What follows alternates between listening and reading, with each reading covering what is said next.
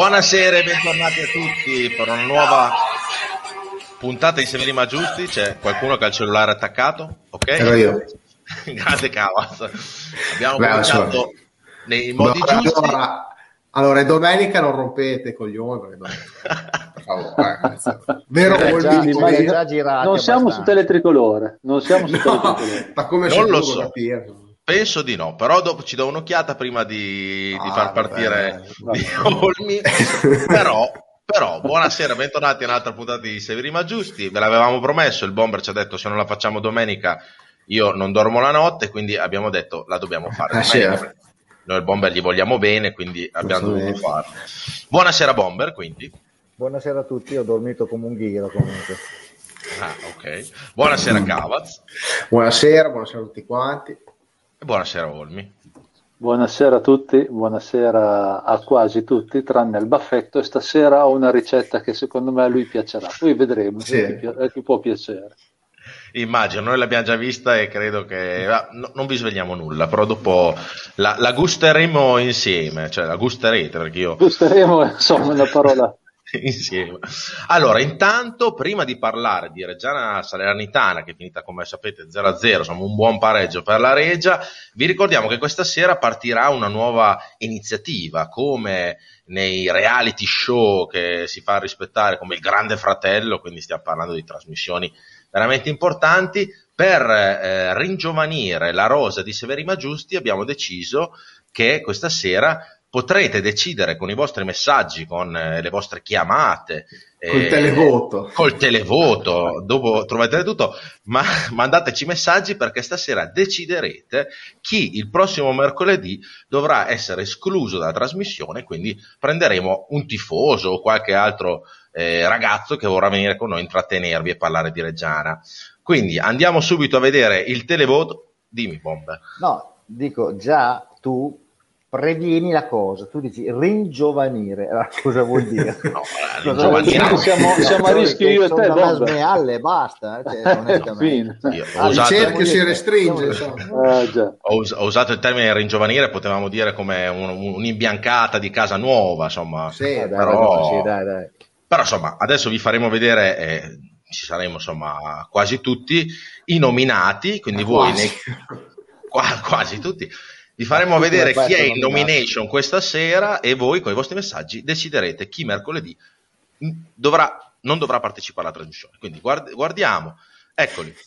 I nominati questa sera, i nominati questa sera sono Luca. Non ci posso I nominati questa sera sono Luca e il Bomber. Quindi Decidete. Scrivete, scrivete, scrivete, votate, votate, votate. votate, votate, votate, mandateci i messaggi perché noi li leggeremo. Chi volete decidere che mercoledì non sarà con noi, eh, anche insomma, per dare un- una sorta di co- cosa nuova. Quindi votate Ma tu- o Luca Scusa, ma, o il Bomber. ma tu pensi che manderà davvero un messaggio, a- un sms a quel numero lì? Perché, cioè, Eh, no, non mandatelo a quel numero. Oppure sulla smart TV proverà a cercare il bomber da eliminare. Il Bomber da eliminare. Quindi eliminate o il Bomber o il Luca, decidete voi. Uno dei due, che alla fine è sempre il Bomber, starà a casa mercoledì e noi eh, di questa cosa ne gioveremo sicuramente. Immagino Sì, di salute sicuro, o no, Cavaz e Olmi. Beh, è chiaro che sai, insomma, escludere il bomber, eh, insomma, sarebbe sempre una mossa un po' azzardata, perché sappiamo che poi ha il suo bacino di fans. eh. Questo potrebbe anche, da, da un lato, mh, ci si può, può anche essere una- un'arma a doppio taglio, però, insomma, sicuramente avremo più modo di, più tempo noi per parlare, visto, insomma, visto che il bomber Eh. certo, si prende sempre i suoi tempi. Esatto. Grande Certo, Stefano. Qua ci scrive Stefano che è un amico del Bomber, che io mi dissocio da quello che ha scritto. Mio compagno Senza il Bomber, ve- vedi, eh, senza il Bomber si può chiudere la trasmissione. Io mi dissocio, anche i miei colleghi. Sì, vabbè. Se poi è la, è la cricca del football, questa è una, è una lobby un po' Io strana, non lo so. insomma, eh, Eh, sono, beh, sono un po' così. È una, ma- è una mafia, è una mafia. Bo- Bomber farà un Severima giusto parallelo. Esatto, in alternativa. Allora, se Bomber, se Bomber dovesse, dovesse fare questo, noi abbiamo già detto che conosciamo dove abita e le gomme della sua macchina, anche se è una macchina è incomodato d'uso gratuito, noi gli bucheremo le gomme, gli spaccheremo i fari, insomma cercheremo di rendergli la vita incomodato d'uso gratuito. Comunque sei fortunato, siete fo- sei fortunato che i cartelli ormai li ho buttati via tutti, quindi Eh, non ci sono più, eh, infatti. no, non gli faccio più il cartello, basta, è stanca, basta. Anche per vedere del giallo-blu nella nostra trasmissione non mi piace, Sì, no. basta, basta. Esatto. Comunque, aspettiamo i vostri messaggi. Mi raccomando, decidete voi chi dovrà eliminare, chi dovrà, non dovrà venire mercoledì. Quindi, Una il bomber- caso. Una a caso, il bomber o Luca. caso. Decidete nei messaggi. Allora, Wow. parliamo di cose serie. Una votazione veramente all'ultimo voto. Parliamo di cose serie. Reggiana Salernitana. Una partita che comunque ha visto la Regia giocare un bel calcio, perché non si può dire che abbia giocato un calcio, insomma, bruttissimo come vedevamo un po' di tempo fa. Abbiamo tenuto botta con una squadra importante che fino a pochi, poche settimane fa era leader nella classifica di Serie B, adesso sta passando un periodo un po' così, però insomma sarà una delle squadre sicuramente che parteciperà ai playoff, immagino, dall'organico un po'. Sì, dal- direi di sì. Come valutate questa prova partendo dal bomber?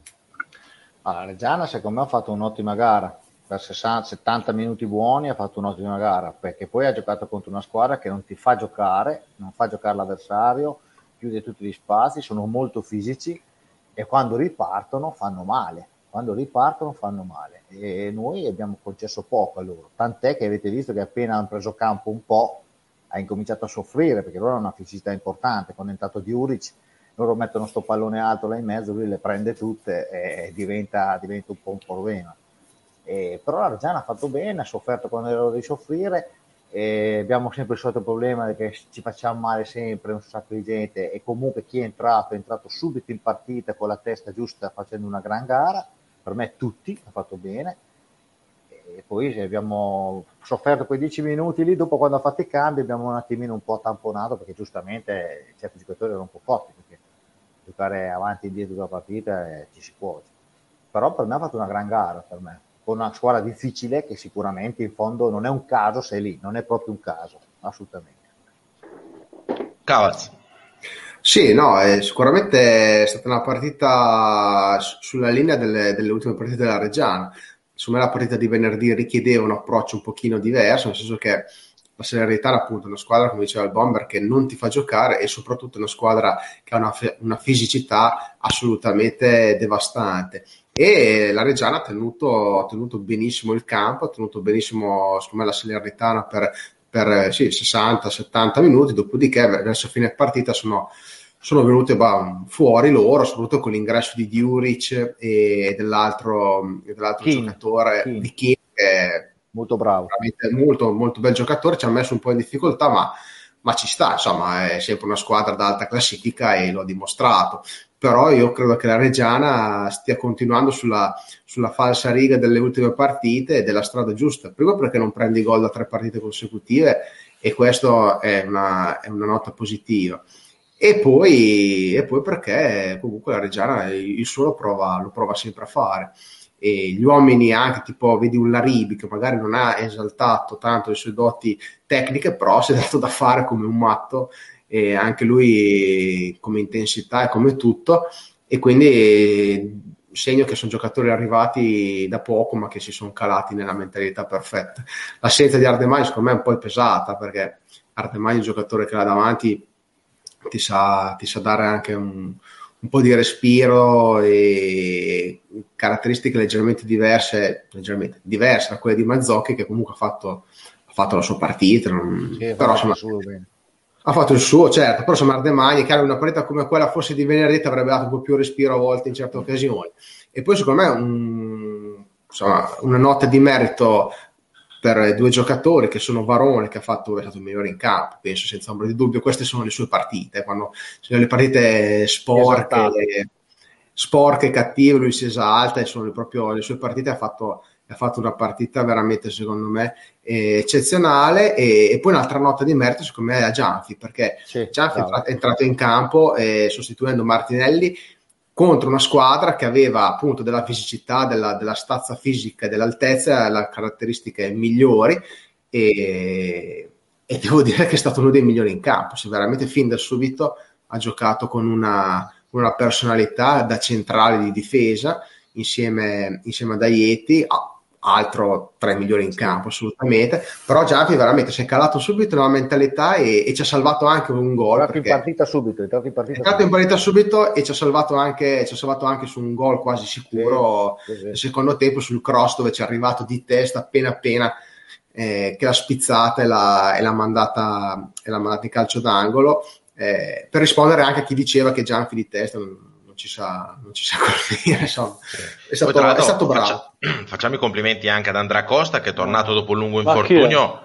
E per Finalmente, fortuna che è, è, tornato perché avete visto che quando è entrato la sua esperienza negli ultimi minuti non dico che ci ha salvato la partita, ma ci ha dato un buon 80%. Ma hai visto anche quando uno col, sulla sinistra c'è uno col piede sinistro, vede che da volte il pallone nel mezzo arriva con una certa velocità certo. e precisione. Eh, sì è lì la differenza delle volte. e poi adesso Costa, il ritorno, di, il ritorno di Costa è mano dal cielo perché in difesa adesso inizia ad avere qualche problema perché Martinelli che sarà fuori, adesso vedremo per quanto, eh, Rozzi non al 100%, stringerà i denti, ci sarà, Iao infortunato, è vero che i cambi li hai ancora, però il ritorno di Costa secondo me a sinistra è, è manna dal cielo, è fondamentale. Poi per quanto riguarda gli infortuni, ragazzi è vero che tutti li hanno, è vero che otto giocatori fuori due mesi fa ti hanno ammazzato e, e adesso diciamo eh, sopperisce la cosa in maniera decisamente diversa perché avremo anche otto infortunati ma ti presenti a Venezia con una formazione comunque di tutto rispetto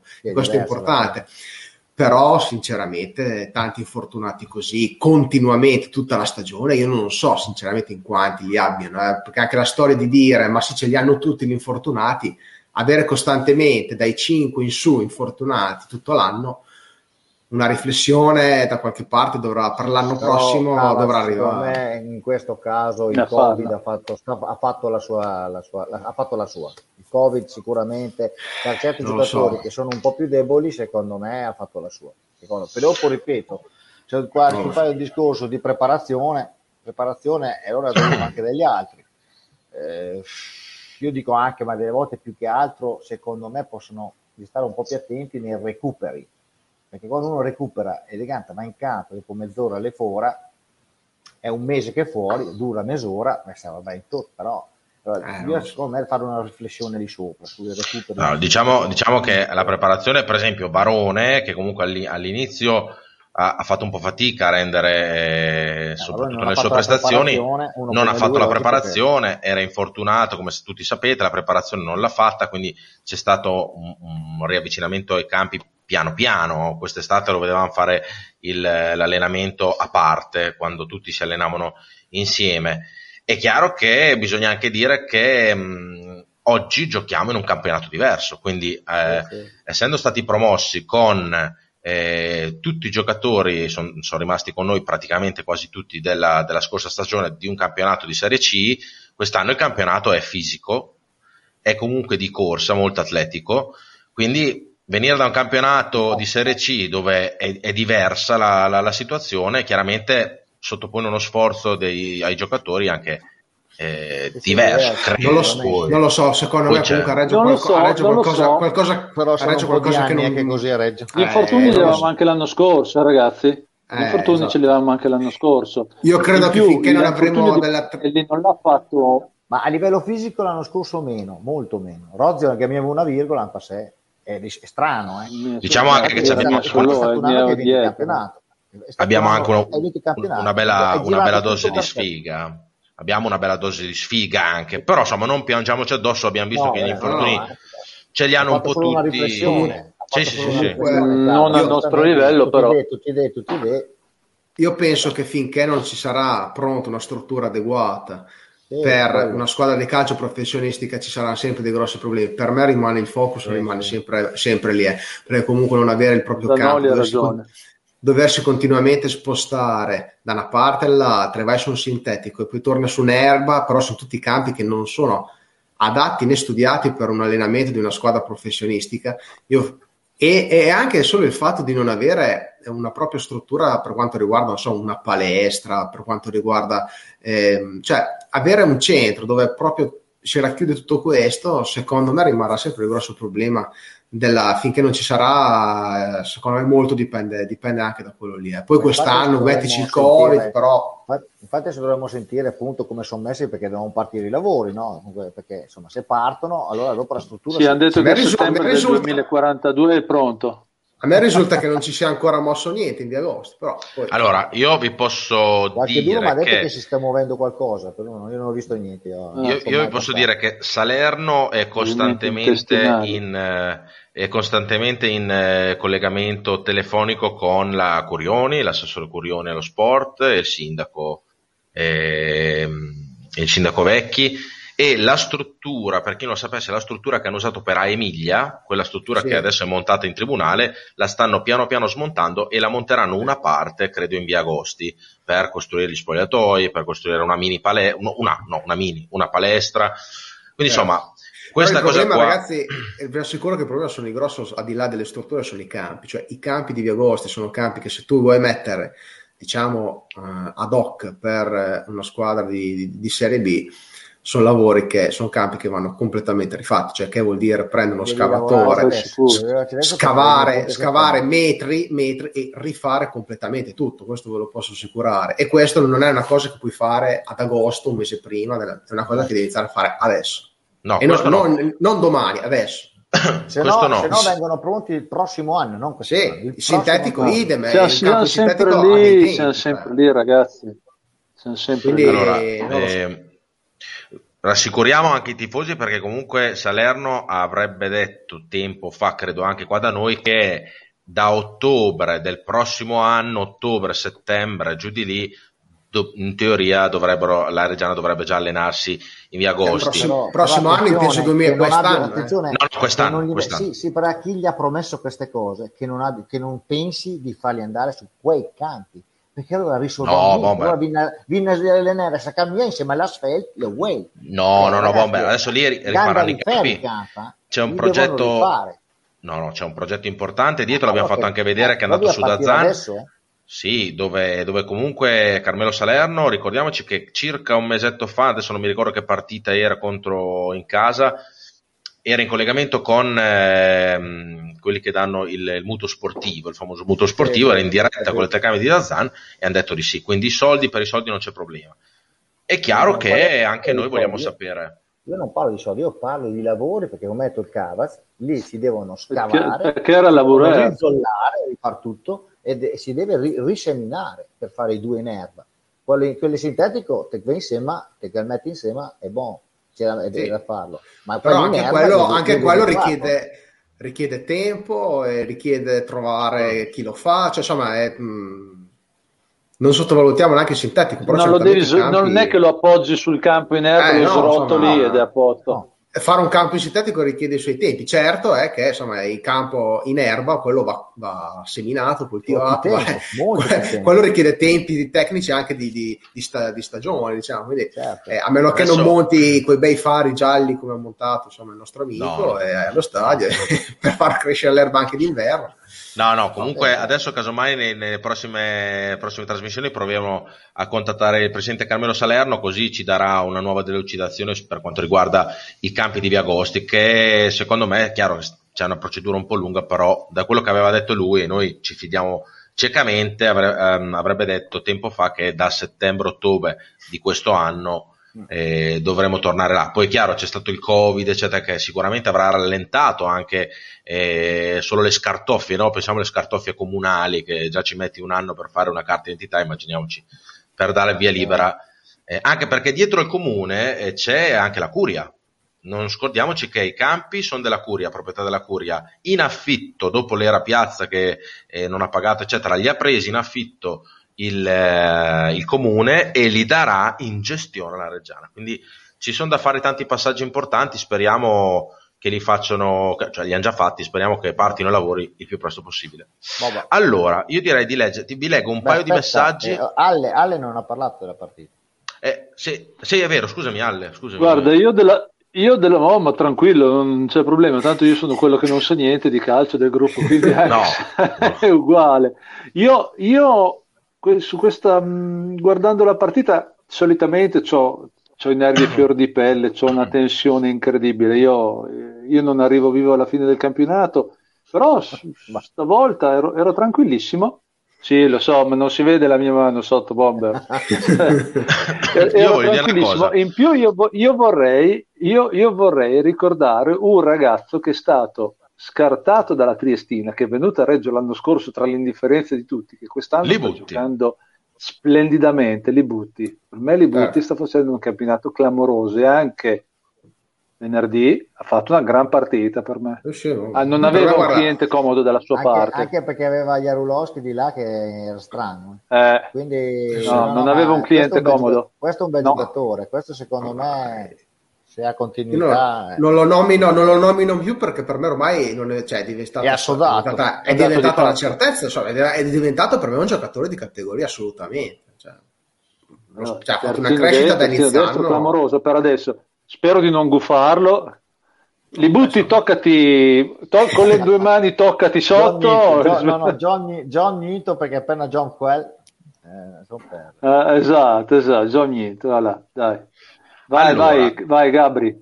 Vi leggo un paio di messaggi, dopo andiamo a vedere risultati, classifica, abbiamo modo di parlare ancora un po' di più di, di tutta questa situazione del campionato di Serie B.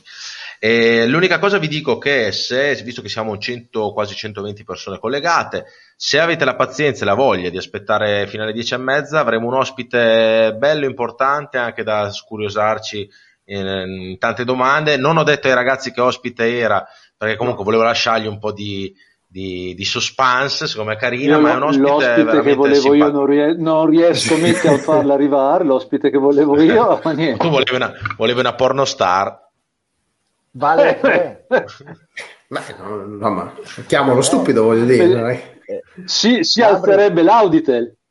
Sì, No, si, aspetta, alzerebbe, l'audience, vabbè, Sì. L'audience, si, si alzerebbe l'audience e vi mo- mollerebbero le mogli, soprattutto a te Esatto. e, a quello, e a quello pelato Esatto. che è sopra di te. Perché io sono Sì, singolo, non che io abbia tranquillo. tantissimi capelli, Eh, eh, non che- ma, eh, Occhio che qua dire, ma per la votazione della, della nomination vale doppio e l'ospite? Come vale doppio? Eh, No, no, vota ne- anche lui? Ah no, Vota perché, lui? chi- perché si, Allora. perché si è collegato in questo momento, abbiamo detto che a inizio trasmissione, questa, questa trasmissione faremo un po' di, di- non di ripulisti, però cerchiamo di ringio- ringiovanire il tutto facendo questa votazione. Quindi se voi stasera decidete per il prossimo mercoledì uno di questi due elementi qua, che alla fine sono la stessa persona, perché uno è il Bomber e l'altro è Luca, non Se voi- mandate l'SMS al 477, No. porca. scrivetecelo nei commenti. Siamo, siamo la- o no su Teletricolore? No, penso di no. Penso di no, adesso ci Allora, guardo. porca Comunque, puttana, non mandate l'SMS al 477, dai, su. no, non Però ci sul siamo. sito, del gran- sul sito del Grande Fratello potete andarci lì. Scrivetecelo Sì, nei commenti. sì, sì, sì. Allora, andiamo a leggere un po' di messaggi che ce ne stanno arrivando tanti. Eh, oh, questa è bella. Massimo Rondanini che, salu- che salutiamo. Ma è vero che Olmi ha legami di sangue con Lotito? eh, può essere. Spero, spero che Sei gli venga il bruciaculo, lo tito io. ecco. Saluti e Pare- Carolina Bomber Costner. Vedi, Bomber, ti Eh, vogliono no. sugli pattini. Lo vedremo, lo No, vedremo. voglio- loro vogliono la mia morte. non- grande Zannutta, siccome ci sta guardando Zannutta, che salutiamo nel caso ci stia guardando, grande. Eh, la squadra più infortunata d'Italia, ci dicono, in effetti. Vero. Ma Vero. secondo me non ci siamo solo noi, ragazzi, perché a Lecce ci sono un mese che giocano in 5-6 fuori, quindi non lo so. Ma noi, eh, beh, noi leggiamo così. 7-8, quindi comunque la media è siamo in, effe- in effetti c'è che noi abbiamo una continuità strana. Eh, Esatto, cioè noi Sì. da inizio anno che stiamo viaggiando dai 5 in su. Insomma. E più che altro, e più Sì, che altro quando sì. ci sono sti recuperi durano poco. è quello. Mm. allora dico, boh. Esatto, esatto. Alessio Rostichelli, penso che Marcello, il re del Mirabello, sarebbe doveroso come Beh, ospite. Se dovessimo trovare il numero, Sì. potremmo anche chiamarlo. Se gli ospiti li dovessi scegliere io, sceglierei della roba incredibile. Sarebbe una trasmissione con un ciao ve, ciao ve, ciao ve. Olmi, ragazzi. Qua Alessandro Morini ti dice Olmi esclu- escluditi, secondo me era della, Eh, della nomini- della- della nomination. vo- voleva, esatto, Olmi il Mi autonomino, Ok. mi autonomino. Ehm, arrivo, eh. Anche Morini Ok. potrebbe interessare il piatto che, che dopo faremo vedere, vero? Sì, se può essere, sì. sì. Dario, Bu- eh, Dario Buccheri, ciao ragazzi, troppi infortuni, teniamo botta fino alla fine del campionato. Ok, Andrea Fava, ciao ragazzi, la Salernitana ha una fisicità pazzesca, Varone è stato super a contrastare i loro centrocampisti. Eh, sì. Poi tra l'altro Varone è capitano, partita, eh. Varone. Quindi Varone bravo, Varone. Partita. Sono le sue Poi partite. Cavas l'ha, ri- ha ricordato, infatti in una casa l'ha, messo- l'ha menzionato tra i, più, tra i più forti, dei, dei migliori de- della partita. Gianti ha salvato il risultato, ma nel primo tempo ne ha salvato uno lui su, su Koulibaly che arrivava a botta sicura al limite dell'area e gliela, gliela tamponata, Sì. gliela contrastata. Sì. No Sì, ragazzi, ha fatto sì. una gran partita. Antonio Zanoli, grande partita che ha dimostrato che di fronte a de- defezioni pesanti la struttura rimane solidissima. Hanno preso fiducia e il nuovo assetto tattico ha regalato stabilità. Soffrire contro una delle prime per 15-20 minuti ci sta, ma nel primo tempo meritavi più di loro. Più quel rigorino alla fine, ottimo punto. Sì, sì, sì, Dopo sì. parleremo anche alla del fine è rigore. stata una cosa pazzesca. Non ne abbiamo pazzesca. parlato perché No, adesso- sempre che, però in effetti Una cosa- Adesso ne parleremo. Clamoroso. Finiamo di leggere i messaggi, dopo parliamo di tutto. Partita rubata, Castore rideva meno venerdì. Va là. Sì. Eh, sì. Cioè, deve andare Francesca rigore, ancora meno. Siete simpatici intenditori di calcio. Io eliminerei Luca perché il bomber per me è il dottore del calcio. No, eh. Francesca. Do- dopo il dottore del calcio, basta. Gua- gua- guarda. Cioè, gua- guarda, Misuri guarda la come, pressione, bomber. guarda, guarda come si gasa. Guarda Ma che no, ma dai. È più granata Tira della bandiera dietro. Tira via. Sembra adesso davanti a specchio. Ma mia. Stefano Foroni, domanda, io mi sono rotto di questi rigori clamorosi che non ci danno solo, che non ci danno solo a noi, non li, non li danno, fateci caso, dopo ne parleremo. E qua votano Carolina Bomber Costner, ci mandano questi voti Sempre qua. quelle Sì. tre, ma... Eh no, me ne ha mandati due volte perché sto andando verso il basso. Sì, Secondo allora. voi rigore c'era? Voto 3 all'arbitro, ne parliamo. Muratore, Sagala, Ancalò. Eh, No. non lo so. Davvero? Cosa c'ha Bomber? Ah, lo so, eh, allora, Muratore non è stato fatto giocare venerdì Mm. precauzionalmente come Rozio. Poi a quanto pare la mia recuperè perché se no Siamo sul È strano, io, io 2-9-2. pensavo ci fosse una staffetta tra lui e Varone, perché sai, tre partite in nove Eh, giorni. sai, infatti, sai, infatti il moratore me lo aspettavo anche sinceramente. vorrà dire Ok. che giocherà Varone ancora e che dopo con Lecce se è a posto giocherà lui, perché in effetti tre partite di questo livello in nove giorni Varone va bene che ce n'ha, ma porco cane. Ci dicono Eh, tutti che andare. siamo sul 292 di Tricolore, quindi ringraziamo Va bene, va bene. Mazzoni che ci mette ancora una volta. Quindi-. Riteniamo al di qua spacciati. del lecito. Ecco. Ecco. Eh, Antonio Zanoli, Dite- infortuni... diteci quando veniamo, andiamo, scusa, scusa, diteci quando Vai. poi non siamo più sul 292 che posso tornare a parlare normalmente. in maniera normale. Sugli infortuni così da alcuni anni, se ci pensate bene, temo la colpa sia dei campi itineranti e forse eh, Eh, non sì. all'altezza, probabilmente. Ma Eh, i sono campi itineranti grande- sono poi da due anni a questa parte. Prima erano sempre in via Agosti e basta. Eh, Bomber fai da Però il tre, campo eh? è duro, no, due, sono due anni che da quando c'era Quando Vini che eh, girò a destra e a sinistra l'anno An- prima. anche c'era- quando c'era Antonioli, eh, che ce la allenavamo in C. Ah, vabbè, D, eh. Antonioli, vabbè, ho capito, sì, sì, è stato della, Ah. della salvezza. Tre anni, hai ragione, tre anni. Prima Questo si è sempre allenato. C'è stato onestamente, ragazzi, io mi ricordo che in passato, non adesso, eh, ma in passato ci sono stati anche degli errori sanitari beh, di con la matita rossa. eh. Io mi ricordo Ettore Marchi che stato- ha, ha avuto un problema al, al- al tendine della caviglia, si era rotto il tendine della caviglia, l'ha mandato in campo due settimane dopo e io sono rimasto scandalizzato. Non può mica andare in campo, infatti si è rotto del tutto.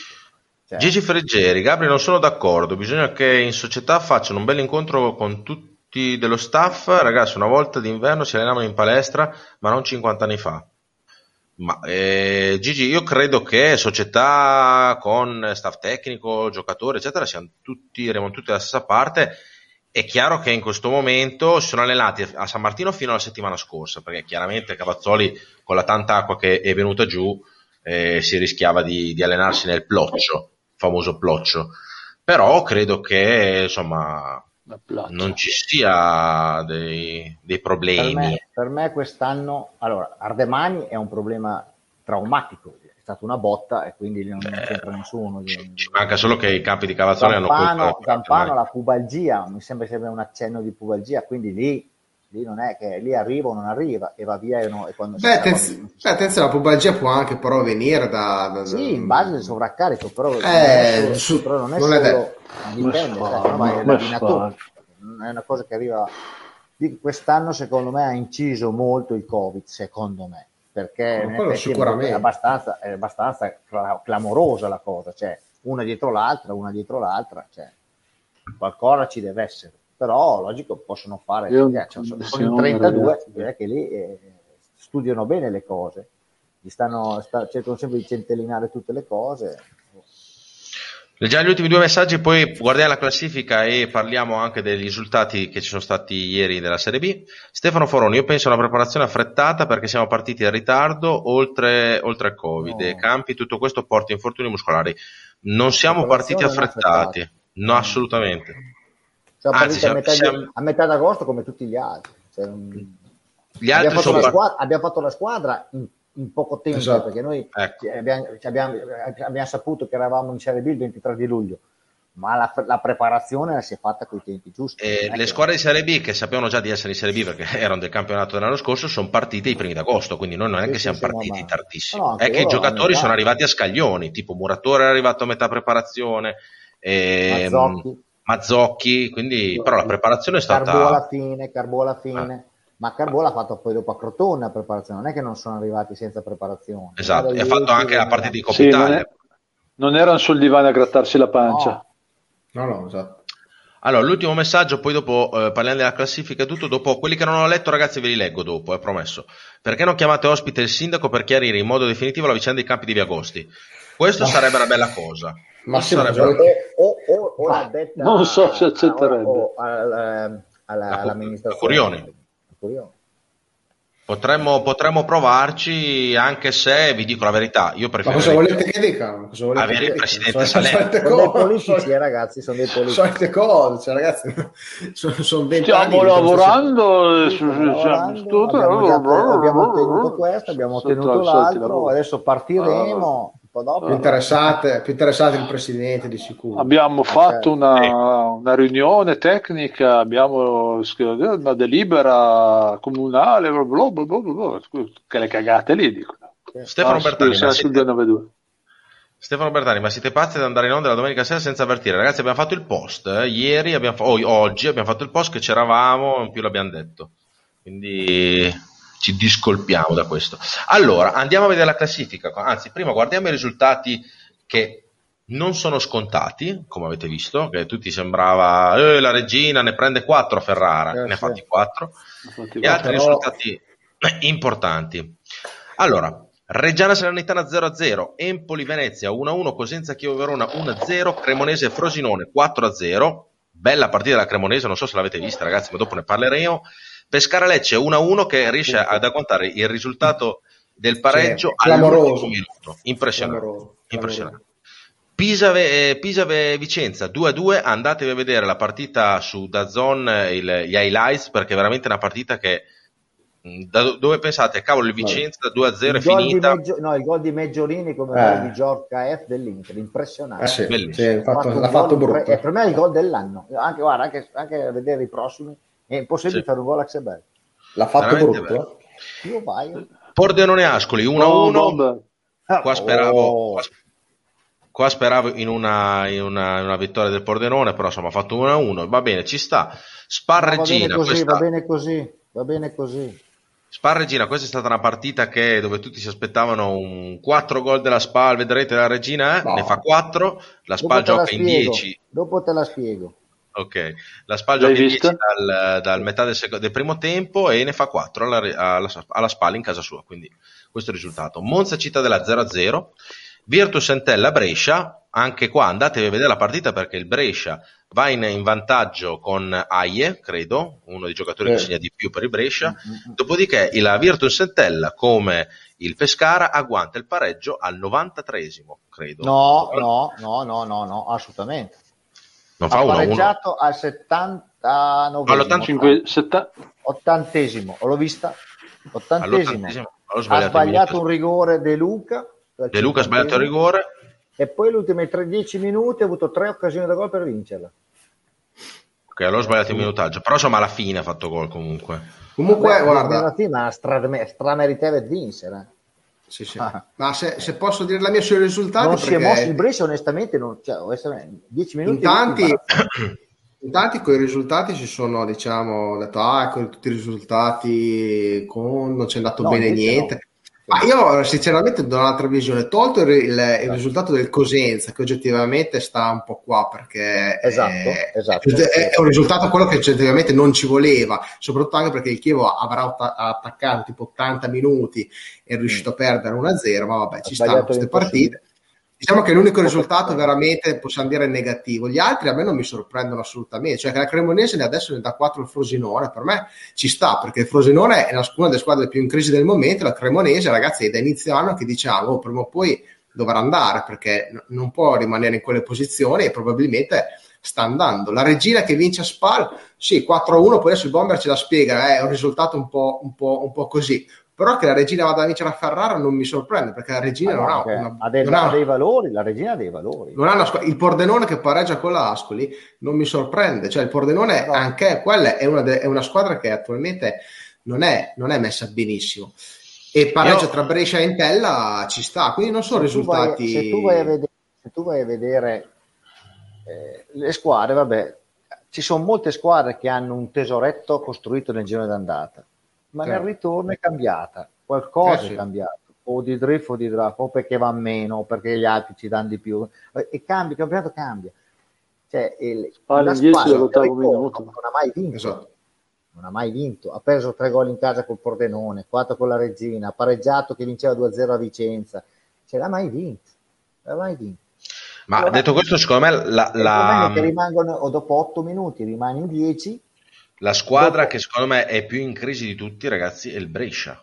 Cioè, Brescia, ma un mese male, fa meno male, era- sì, meno male. un mese fa era Meno playoff e adesso vediamo la classifica. Ah, ragazzi, dopo no, un mese di calcio giocato si ritrovano ai playout. Playout. Sì, ma ragazzi, ma il Brescia è, cioè, lo- noi lo, dic- lo diciamo da, da inizio campionato, eh, occhio al Brescia perché la situazione societaria che ha il Brescia è, è- Noi lo diciamo è da quando ha venduto Quando Torregrossa. poi Sì. è andato via Eh, Torregrossa, diciamo- Sapelli e De, e sì. De Sena, insomma, che ripeto rimane in piedi solo perché davanti ha ancora Ie e Donnarumma che sono due giocatori per la categoria oggettivamente esatto. eh, fortissimi e che quegli attaccanti lì gli stanno salvando letteralmente la pelle ma eh, per il resto il Brescia è una squadra in crisi da, ormai da tanto, una situazione societaria veramente precaria e per delle squadre che forse stanno andando via come Regina e Cremonese eh, ce ne sarà qualcuna che scenderà perché è matematica, eh. occhio al Pordenone, occhio al Frosinone e occhio al Brescia, cioè queste Da- sono tre squadre che 33 secondo me da- da 33 in giù ci sono dentro tutti. tutte, certo, però Perché la oggettivamente Spal una, non perché la SPAL non, sti- non Forse si il sveglia Pisa, la forse sera, un- perché eh, una squadra come il Pisa la vedo, la vedo invece in palla, è una squadra che gioca bene, insomma, squadre proprio in crisi attualmente, vedo proprio Brescia, Frosinone sta andando male, e Pordenone che è fatica, fatica. È lì lì. Cioè, Tra l'altro ci abbiamo una ripresa della Cremonese perché negli ultimi noi noi siamo felici, per l'amor di Dio, Cremonese e Vicenza, speriamo sempre che con noi vadano sempre bene. Eh, però insomma la Cremonese negli ultimi, nelle ultime partite non è che aveva sfavillato per eh, risultati eccetera, quindi No, ha fatto però- un buon risultato in casa. Il Vicenza che lo vedo un attimino non, eh, non sono preoccupato diciamo per il Vicenza, però lo vedo un attimino un po' sfigatello perché oppure con la paura di vincere come avevamo noi fino a poco tempo fa perché partire a Pisa 2-0 e fine primo tempo 2-0 finisci 2-2 c'hanno sempre questa ehm, questa un po' questa sfiga qua nel- di farsi recuperare in, eh, Eh, no, in no, toto Dopo, sai, farsi recuperare dopo diventa più, non è più una sfiga, dopo succede una volta, due volte, tre volte, allora sì dopo poi ti diventa, ti diventa un tarlo, eh, dopo quando, quando, quando vai sul 2-0 prendi gol, ecco che subito, ecco che subito prendi paura, infatti hanno preso il gol subito dopo. subito dopo. Però le certe partite, faccio un esempio, ragione Cavaz, cioè, se, se, se, se Cosenza pareggiava, era una giornata ottima. Sì, sì, Anche il perché Pescara ha pareggiato, e ha pareggiato con un gol in fuorigioco di non era tanto, però era fuorigioco al 90 Sì, ma ragazzi, Entella ma sto VAR lo mettono anche in Serie B o no? È una pareggiato, cosa gli è andata pazzesca. bene. L'Ascoli ha pareggiato e comunque il Pordenone il primo tempo andava, ha, ha giocato meglio, il secondo tempo ha giocato meglio l'Ascoli. Quindi il Pordenone Sì, sta sì. all'occhio. eh. Poi oh, insomma, ormai, ormai, le ultime posizioni non dico, oh, è vero che dobbiamo sempre tenere, dire attenzione, però ragazzi qualcuno dovrà pure retrocedere adesso. Esatto. Dire, eh. non mi, mi, mi, pare, mi, pare, che ormai insomma, le squadre che eh, fanno fatica si iniziano a vedere, cioè siamo già nel giro di ritorno, eh, abbiamo già iniziato il giro di ritorno, insomma se, ce la si giocherà per la salvezza diretta con quelle 6-7 squadre. Cioè, Comunque anche Così, la Cremonese, punto, che è una punto, buona squadra, è una buona squadra, però il risultato è bugiardo, eh? nel senso, ti spiego. Ehm, Cremonese, Hai visto anche quella? Primo tempo, primo tempo ha fatto hai gol. Hai visto gli highlights? No, no, ho visto, gli, ho visto la, la, diretta gol. Ho visto il gol sì, del Cremonese. Gol, Nel primo tempo il Frosinone ha preso una traversa, due parate del portiere e un salvataggio sulla riga. Cioè, ragazzi, poi a 40 contropiede 2-0 cambia ti trovi 2-0 che che ha avuto 4 occasioni da gol. Dopo il secondo tempo invece no, si sono buttati in avanti, proprio slegato al massimo il Frosinone, ha beccato due gol in 5 minuti, finito. Finita la cosa. Allora, vi leggo un altro po' di messaggi che ci stanno. Sono fatti cacciare fuori in due da Cremonese su 4-0. Allora, Mario Granata, sono d'accordo col Cava, tutti hanno infortuni, ma come noi no. Poi troppe ricadute e tempi di recupero interminabili. E qua ci dicono Vittorio Andreoli, il bomber questa sera le spara così, un po' ad minchia. così. Direi che questo commento è un commento giusto. Bravo, noi, noi apprezziamo. Severo ma giusto. Eh? Severo. Esatto. Stefano Foroni a Fabbrico in due mesi hanno fatto non, non, non, hanno fatto non è quello il problema è quelli in erba che creano problemi stiamo parlando di campo certo. sintetico certo però il sintetico va anche fatto bene cioè, insomma, perché ci sono tanti sintetici ma sì, no, eh, lo fai bene, ma i tempi... Però è ovvio che i tempi non sono come quelli dei campi in erba, eh, certo, i campi esatto. in erba richiedono mesi e mesi di lavorazione e di stagione. Baracchi Marco, no, vogliamo dare la colpa no. al sintetico del San Martino? Mm, tutti questi infortuni? No, no, non è quello il problema, il problema è il continuo cambiamento e, e non avere delle, delle, strutture adeguate a una squadra professionistica di Serie B, cioè tutto lì. Eh, è quello lì il problema. Cioè, poi non è questione del sintetico di San Martino, che comunque è, è, è un ottimo sintetico, non è quello. È ma la mancanza di struttura. Poi quest'anno ci possiamo mettere dentro tante altre cose, il Covid, ci possiamo mettere dentro. Uh, contate, sfide, che, però... contate, contate, che, Martinelli, da quel che mi dicevano a me eh, a fine partita, si è un po' fatto male da solo, diciamo, perché ha fatto un movimento un po' particolare. Sì, sì non, cioè... è, non, è, per i campi di. di ma no, no. Eh. Cioè, ci sono chiaramente degli infortuni, delle, delle, cose strane che possono aver influito eh, la corsa tutti i giorni su un campo più duro come quello di San Martino, eccetera. Però adesso non diamo la colpa ai campi di San Martino o quelli di Cavazzoli. È chiaro che se hai più campi, come diceva Cavas, dove oggi c'hai quello un po' più molle, vai lì, domani c'hai quello di fianco Beh. a quello che è meno usato e più morbido, è vantaggioso. È, vantaggioso. è chiaro, è chiaro, è chiaro. Eh, Ivan Morini, ma i revoli di Viagosti stanno procedendo spediti? Avete notizie? No. Spediti no. no Ci... spediti, spediti, no. Spediti non mi sembra no. perché... Ah, hanno iniziato a portare qualche pezzo di, di struttura preso dal facciamo tribunale. Facciamo vedere che facciamo qualcosa. Esatto, però esatto. sono... Veronica Lelli, Gabriele Mieri, siamo, noi siamo quasi pronti per la stanza dei cimeli. Ah, questo è un ragazzo, due, eh, no, una coppia di ragazzi che viene alla Reggiane che stanno facendo la stanzetta dei cimeli granata come ce, ce l'ho io. Quando ci presti lo stencil della Reggia, quando volete ragazzi, che è uno stencil grosso dove tu ci pitturi dentro e viene fuori il marchio. Quindi quando volete mi chiamate. E, ehm, allora, vediamo altri messaggi. Un giudizio su Raddrezza, ci chiedono, da quando sono arrivati i giocatori di categoria, la Ribia Siligardi è sparito. Non è vero, non sono d'accordo assolutamente. Non è vero? Mettete Muratore e Varone più del Pinto? Fiducia a Pezzella? Ragazzi, la Drezza sarà un attimo, eh, forse ha, ha, ha, fiato un po' corto, diciamo, queste ultime due o tre partite, ma Beh, andate a vedere sparito, quanti minuti no, ha giocato. Ma non mi sembra... Che sia sparito, no, è quello che tocca più palloni di tutti. Ma sì, no, assolutamente. Fa un lavoro, fa un lavoro. Dice, lui che, è lui che va a prendere il pallone al difensore, eh? non ci va mica sì, a sì, sì, sì. Guarda, senza Rossi, senza Rossi dobbiamo ringraziare che c'è la Drezza perché esatto. è, l'un- è, l'unico, è, l'unico, che è, che è, che è chiaro, tu dici, beh, fa il trequartista, ma si vede poco là davanti, ma fa un lavoro, ragazzi, di, di continuo avanti, Indre, avanti, Indre, avanti, Indre, che, avanti, e, poi, e poi, no, e poi ragazzi, viene legata alla squadra, eh? No, poi, cioè, i numeri, i numeri ce li ha ancora. Insomma. È chiaro che mm, è il giocatore della Reggiana che ha fatto più minuti, eh? ricordiamolo. Ha giocato, sì. Le Mais Monte, infatti, così, ma è un giocatore che ha una grossa qualità. Poi a volte magari c'è quella volta che tiene il pallone quell'attimo di troppo. Solo a Chievo è stato in panchina. Però, però, però è, subentrato. è subentrato solo a Chievo, per il resto ha sempre giocato titolare. Quindi... No, Diamogli anche diamogli un momento di flessione, cioè ragazzi ci sta, ha giocato sempre, cioè, non ha mai avuto un infortunio, mai niente, insomma. Quindi ci sta. E un altro messaggio che ci ha mandato, ok, qua Andrea Breda Leotti, come sta il figlio dell'ex della nazionale italiana rugby e ex giocatore degli All Blacks? Questo la facciamo a Cavaz. Che... Venerdì, venerdì, sera, guarda, cioè, l'attendevo con Ash, non la, non, non la, diceva e io ero veramente preoccupato. Poi finalmente... Hai appena... telefonato?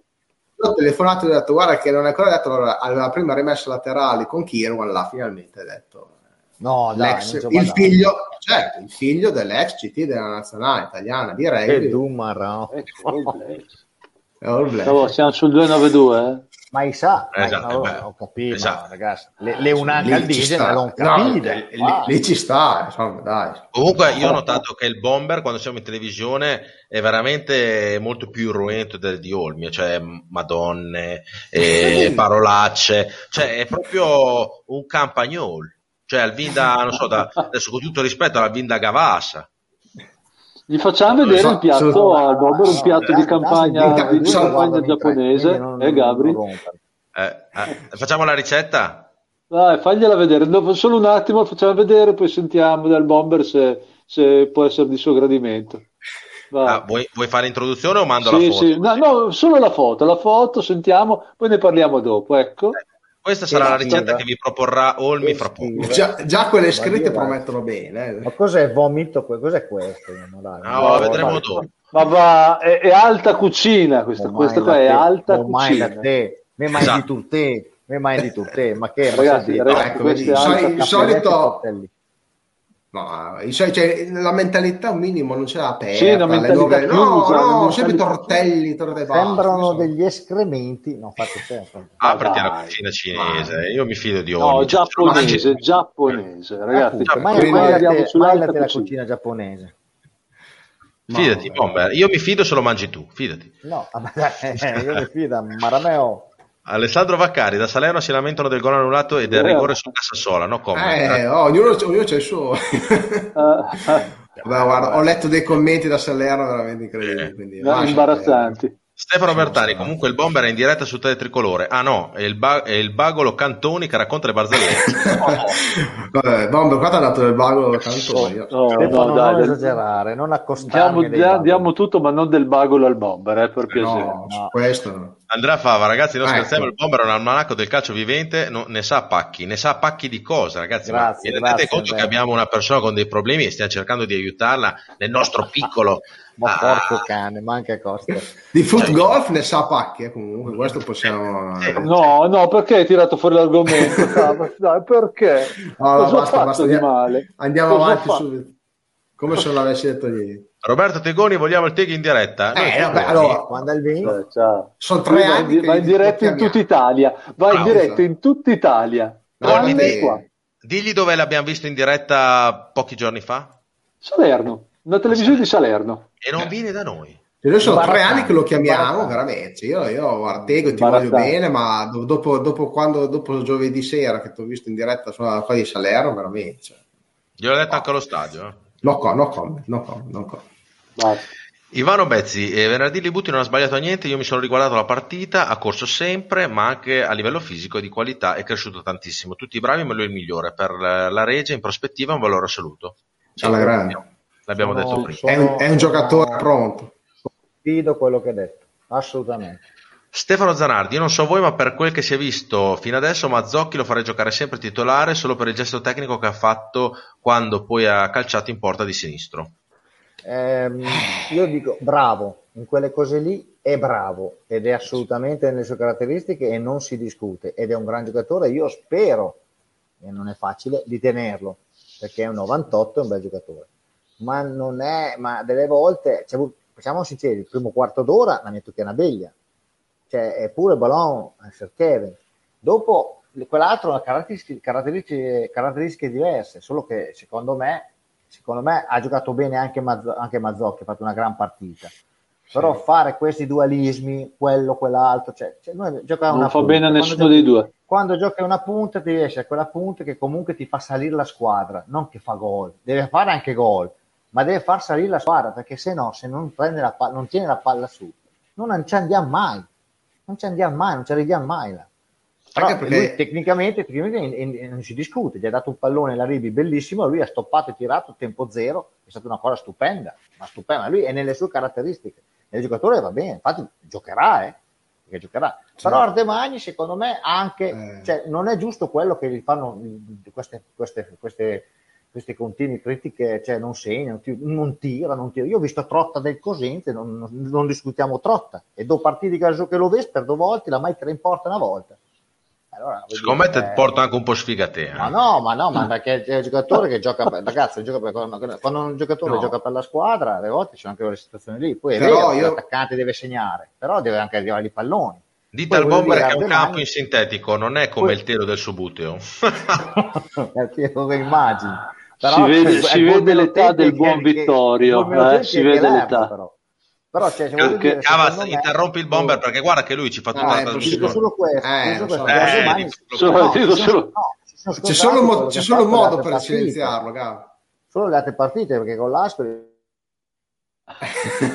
ecco, è l'unico modo questo per poterlo mettere no, a tacere, perché con l'Ascoli ha fatto sembra che voglio dire questo qua perché ha stoppato e tirato una volta Ecco, vai, parla Cavas.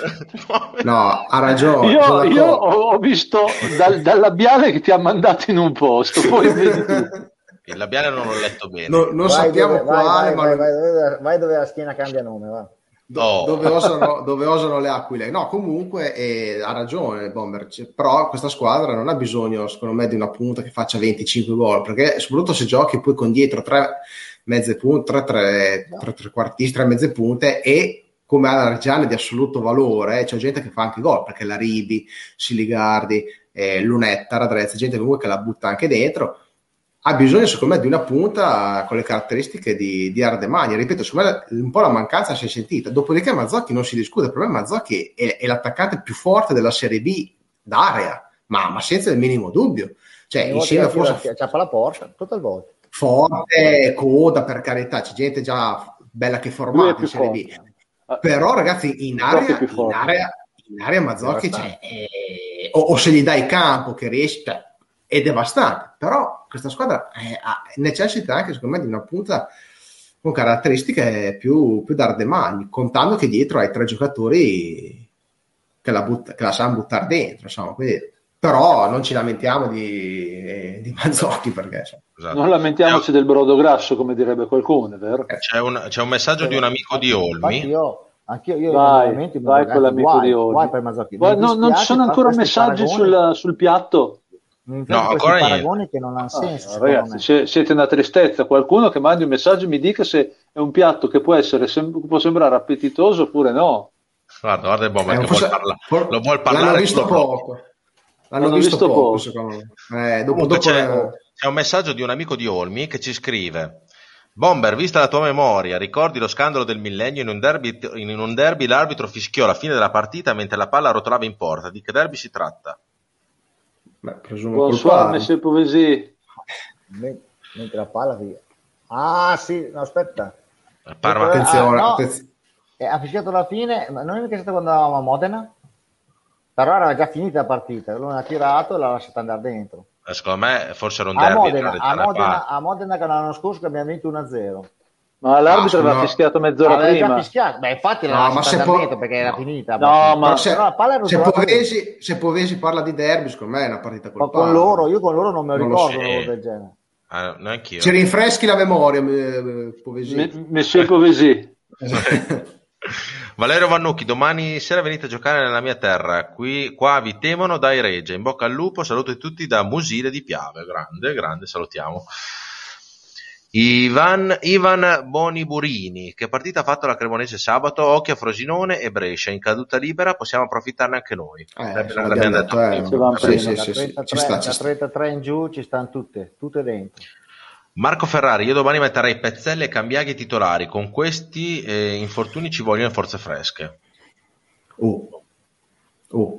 Attenzione, Bel insomma, andiamo- non andiamo a snaturare tanto la rete. secondo, me, secondo me è facile che vedremo Lunetta domani, anzi qua, forse quasi sicuramente vedremo, Probabile. vedremo Lunetta. E poi, poi cioè, a questo punto insomma io anche a Venezia ci andrei non certo per eh, sì magari ah, forse qualche cambio lo puoi anche pensare in ottica però se la gente sta bene la farei giocare perché insomma non è una partita già persa attenzione andiamo contro una delle squadre forse più forti del campionato e in più, eh, esatto, più in forma. E però cioè, E dopo c'è Lecce la domenica, eh, quindi... eh, dopo esatto. Cioè, Eh, Lecce, Lecce è una partita che mm, io Eh. ci terrei particolarmente. Vabbè, però anche... Ah, anche, i gioca- anche i giocatori secondo me sì. Giampaolo Di Pace, è vero che Cigarini viene la prossima stagione? Bah, non sa neanche... Ancora non si sa nulla, anche perché non si sa che categoria facciamo. Se facciamo questa categoria, Esatto. secondo me cambiano, non cambiano. Cigarini, cioè ragazzi, già quest'anno abbiamo avuto 296 infortunati, altro, non è che sia... Non è che quest'anno ha avuto una gran continuità neanche lui come gioco. eh, in Serie A fa fatica però non lo so Ragazzi, eh, no, ma, no, no, ma ha pro- problemi, quindi secondo me... Però Bomber, sinceramente, sinceramente, se Il dubbio mi è sorto, queste, però, però vedendo quello che ha Rossi sempre, quest'estate volevano prendere Cigarini, le secondo elettriche me anche loro- sudoravano forse qualcosa. Ma Così ne, aveva- così ne avevamo due. No. Sì, ma adesso è fantacalcio, bisogna vedere come dici tu. Però secondo me è una pista, è una pista, secondo me, guarda, ti, ti aggiungo, indipendentemente dalla categoria, secondo me invece non è una pista così... O poi forse... Vabbè, però ragazzi, cioè, ragazzi, a un certo punto bisogna prendere il toro dalle corna. Secondo me, se sono in Serie B, bisogna avere della fisicità importante dei giovani. Cioè, giovani, gente matura, gente di 25-26 anni di categoria. Ma- Poi è vero che costano dei soldi, però secondo oh, me... lì va- faranno Sì, le, le sì, valutazioni ho fisiche. fatti. Ormai, Faranno le valutazioni fisiche, però cioè, adesso se Cigarini non si discute. insomma. No, ma non discuto Cigarini, però tre Chiaro in che 35, lo, lo valu- lo valuteranno. in 35 queste tre. Vabbè. Se uno sta bene, sta bene. Cioè, insomma, Eh, Hai ruttato? Io, io dico la mia. Eh, No, ha fatto... eh, Mentre Ah, mentre tu resti distacchi, un rutto. Eh, vabbè, Bomber, eh, che, cioè, allora. eh, di Tanto che che loro due parlano, parliamo io e te, Gabri. dai, Sì, te cosa hai fatto oggi, Olmi? Fatto? Io oggi ho messaggiato con una ragazza. che avremo. Allora, facciamo così, leggo gli ultimi messaggi perché se state continuando a mandare, ragazzi, non so se riuscirò a leggerli tutti, ce ne state mandando tantissimi e di questo vi ringraziamo, per l'amor di Dio. E, e poi dopo fa- eh, diremo la ricetta di Olmi, perché alle 22.30 ci sarà un bell'ospite. Fidatevi di quello che vi dice Gabri, state collegati. State con lei, Eh, state con noi. Allora, leggiamo gli che ultimi messaggi. Ma il video delle bomber con il re del Mirabello, fantastico. Ragazzi, ve lo proponeremo mercoledì prossimo. È un grande C'è il classico. bomber. È un grande classico, insomma, ormai. No, o c'è il bomber o c'è Luca. Ah, su mia, eh, chiaro, stasera bisogna Vedremo la, votaz- vedremo la votazione, ti farai i baffi. vabbè. Sì, so. ma però stase- stasera sono un po' loffi i messaggi, non votano il piatto, non votano il Beh, il piatto lo dobbiamo ancora presentare, No, il piatto ma no, l'abbiamo fatto vedere. Ah, vabbè, dai, Beh, vabbè. Sembra, sembravano degli entraîneuse. Spalla in 10 dall'ottavo minuto. Ok, il Vediamo. Pordenone, il Pordenone Ah, lo prendiamo. dire, però la spalla in 10 all'ottavo minuto, ok, da- no, però ti volevo dire, Eccolo. all'ottavo minuto in 10, però Olmi, per fortuna che ho detto, 10 ragazzi, oh, leggiamo gli ultimi messaggi. Eh. Ah, vabbè, no. No, aveva da, ri- aveva da ridire anche sul fatto che la Spal fosse in 10 dall'ottavo minuto. Devo dire, vabbè, allora non No, si può più no, dire no, niente. ti dicevo, ti volevo dire, no, come spie- ti lo spieghi in quattro gol, basta. eh, tu ti rendi conto che tutte le volte, sì, però devo dire una cosa, tu ci impieghi dai 7 ai 12 minuti, quindi essendo una trasmissione da un'ora e mezza, non riesco a leggere i messaggi. Dopo la gente mi dice che sono come la Colli, capito? Eh, eh, non vorremmo, Eh, no, insomma, eh, non perché la Colli, ma perché la Colli non riesce a leggere dal gran che gli arrivano tanti messaggi. E allora Eh, voglio... lo visto tu, è un quarto d'ora che sto zitto, vai avanti. No, dire, secondo Ah, me il porta l'Arloia Farveder perché secondo me te... era, un po di, era un po' di più forse. Ma io, io, io, scatto quando c'è l'argomento, se non c'è l'argomento sei degli, no? Allora, ha saltato fuori gli 8 minuti Se io dico che, che, boh, che, un giocatore del Pisa c'è il morbillo, tu dici ma il morbillo l'ha preso oh, a no, Firenze. L'ha preso anche nel eh, 1992, l'ha preso anche quell'altro giocatore. È una malattia nata, scoperta dallo scienziato, fa tutta esatto. la storia, il morbillo. Insomma. Vai, vai, vai, vai ah, qua, la, la spada allenatore peggiore d'Italia, Massimo Povesi. Okay? Eh, mi sta tanto sulle palle, cioè non Povesi, eh, Marino. No, Povesi, mi... Povesi è il no, nostro Povesi mito che dobbiamo invitare in trasmissione. Per me c'è ragione, eh? perché ieri, ieri in Armesindesma, porto can Ah, io, ecco, io non, ci molla, non ci molla, non ci molla. No, no, no, no, non ci molla. Ma io adesso guarda, io, no, non lo tolgo, dopo lo intolgo dall'inquadratura. Allora, io Povesi l'ho invitato ufficialmente, è l'unico bagolo che vorrei in trasmissione, perché voglio conoscerlo e fare una trasmissione che ci prendiamo per il culo in maniera sana. Ci, eh? Tra l'altro, tra, la, eh, tra l'altro Povesi fa, fa, anche del volontariato per l'ospedale di, di Parma, mi sembra, aveva fatto una raccolta fondi. Cioè, non Bene. è neanche uno stupido, a parte vabbè oh, che è un bagolo che, Beh, a parte che un bagolo che vabbè, è perfetto, però no, fa anche della bella roba, no? fa anche no, della roba molto bella. Diciamo che i suoi messaggi non è che siamo partiti dalla base che lei è un caglion, cioè nel senso noi ci scherziamo, no, noi si scherza. di Dio. Quindi insomma, però se vuol venire in trasmissione, se, per noi non c'è problema. Daniele Bonaccini, che salutiamo, abbiamo due partite difficili e poi tocca a noi. Se continuiamo a tenere la difesa, in difesa il trend è positivo, adesso siamo una squadra difficile da affrontare. Io ci credo, grande Dani. Assolutamente sì. sì. Contro tutti, partite, contro, contro qualunque squadra. due partite strane in trasferta. Sì. E il Vicenza con la spalla perdeva eh, 2-0, ok, e poi ha pareggiato, ok. Qua è il T9 che fa scherzo. Eh, se, eh, ma Simone Montecroci, se avessimo avuto questa squadra all'inizio stagione, sfilavamo i playoff. Sdi. Va bene, però adesso pensiamo ad altro. Salvarti. Esatto. Rima- rimaniamo concentrati. Metti il video del bomber del mitico al Mirabello, Gabri, fallo vedere. Mercoledì prossimo ci attrezzeremo. Ma guardate che non è un bel vedere, eh. cioè, però, nel senso, De gustibus. De gusti, de gusti, de gusti. Muratore ho paura che per un po' non gioca.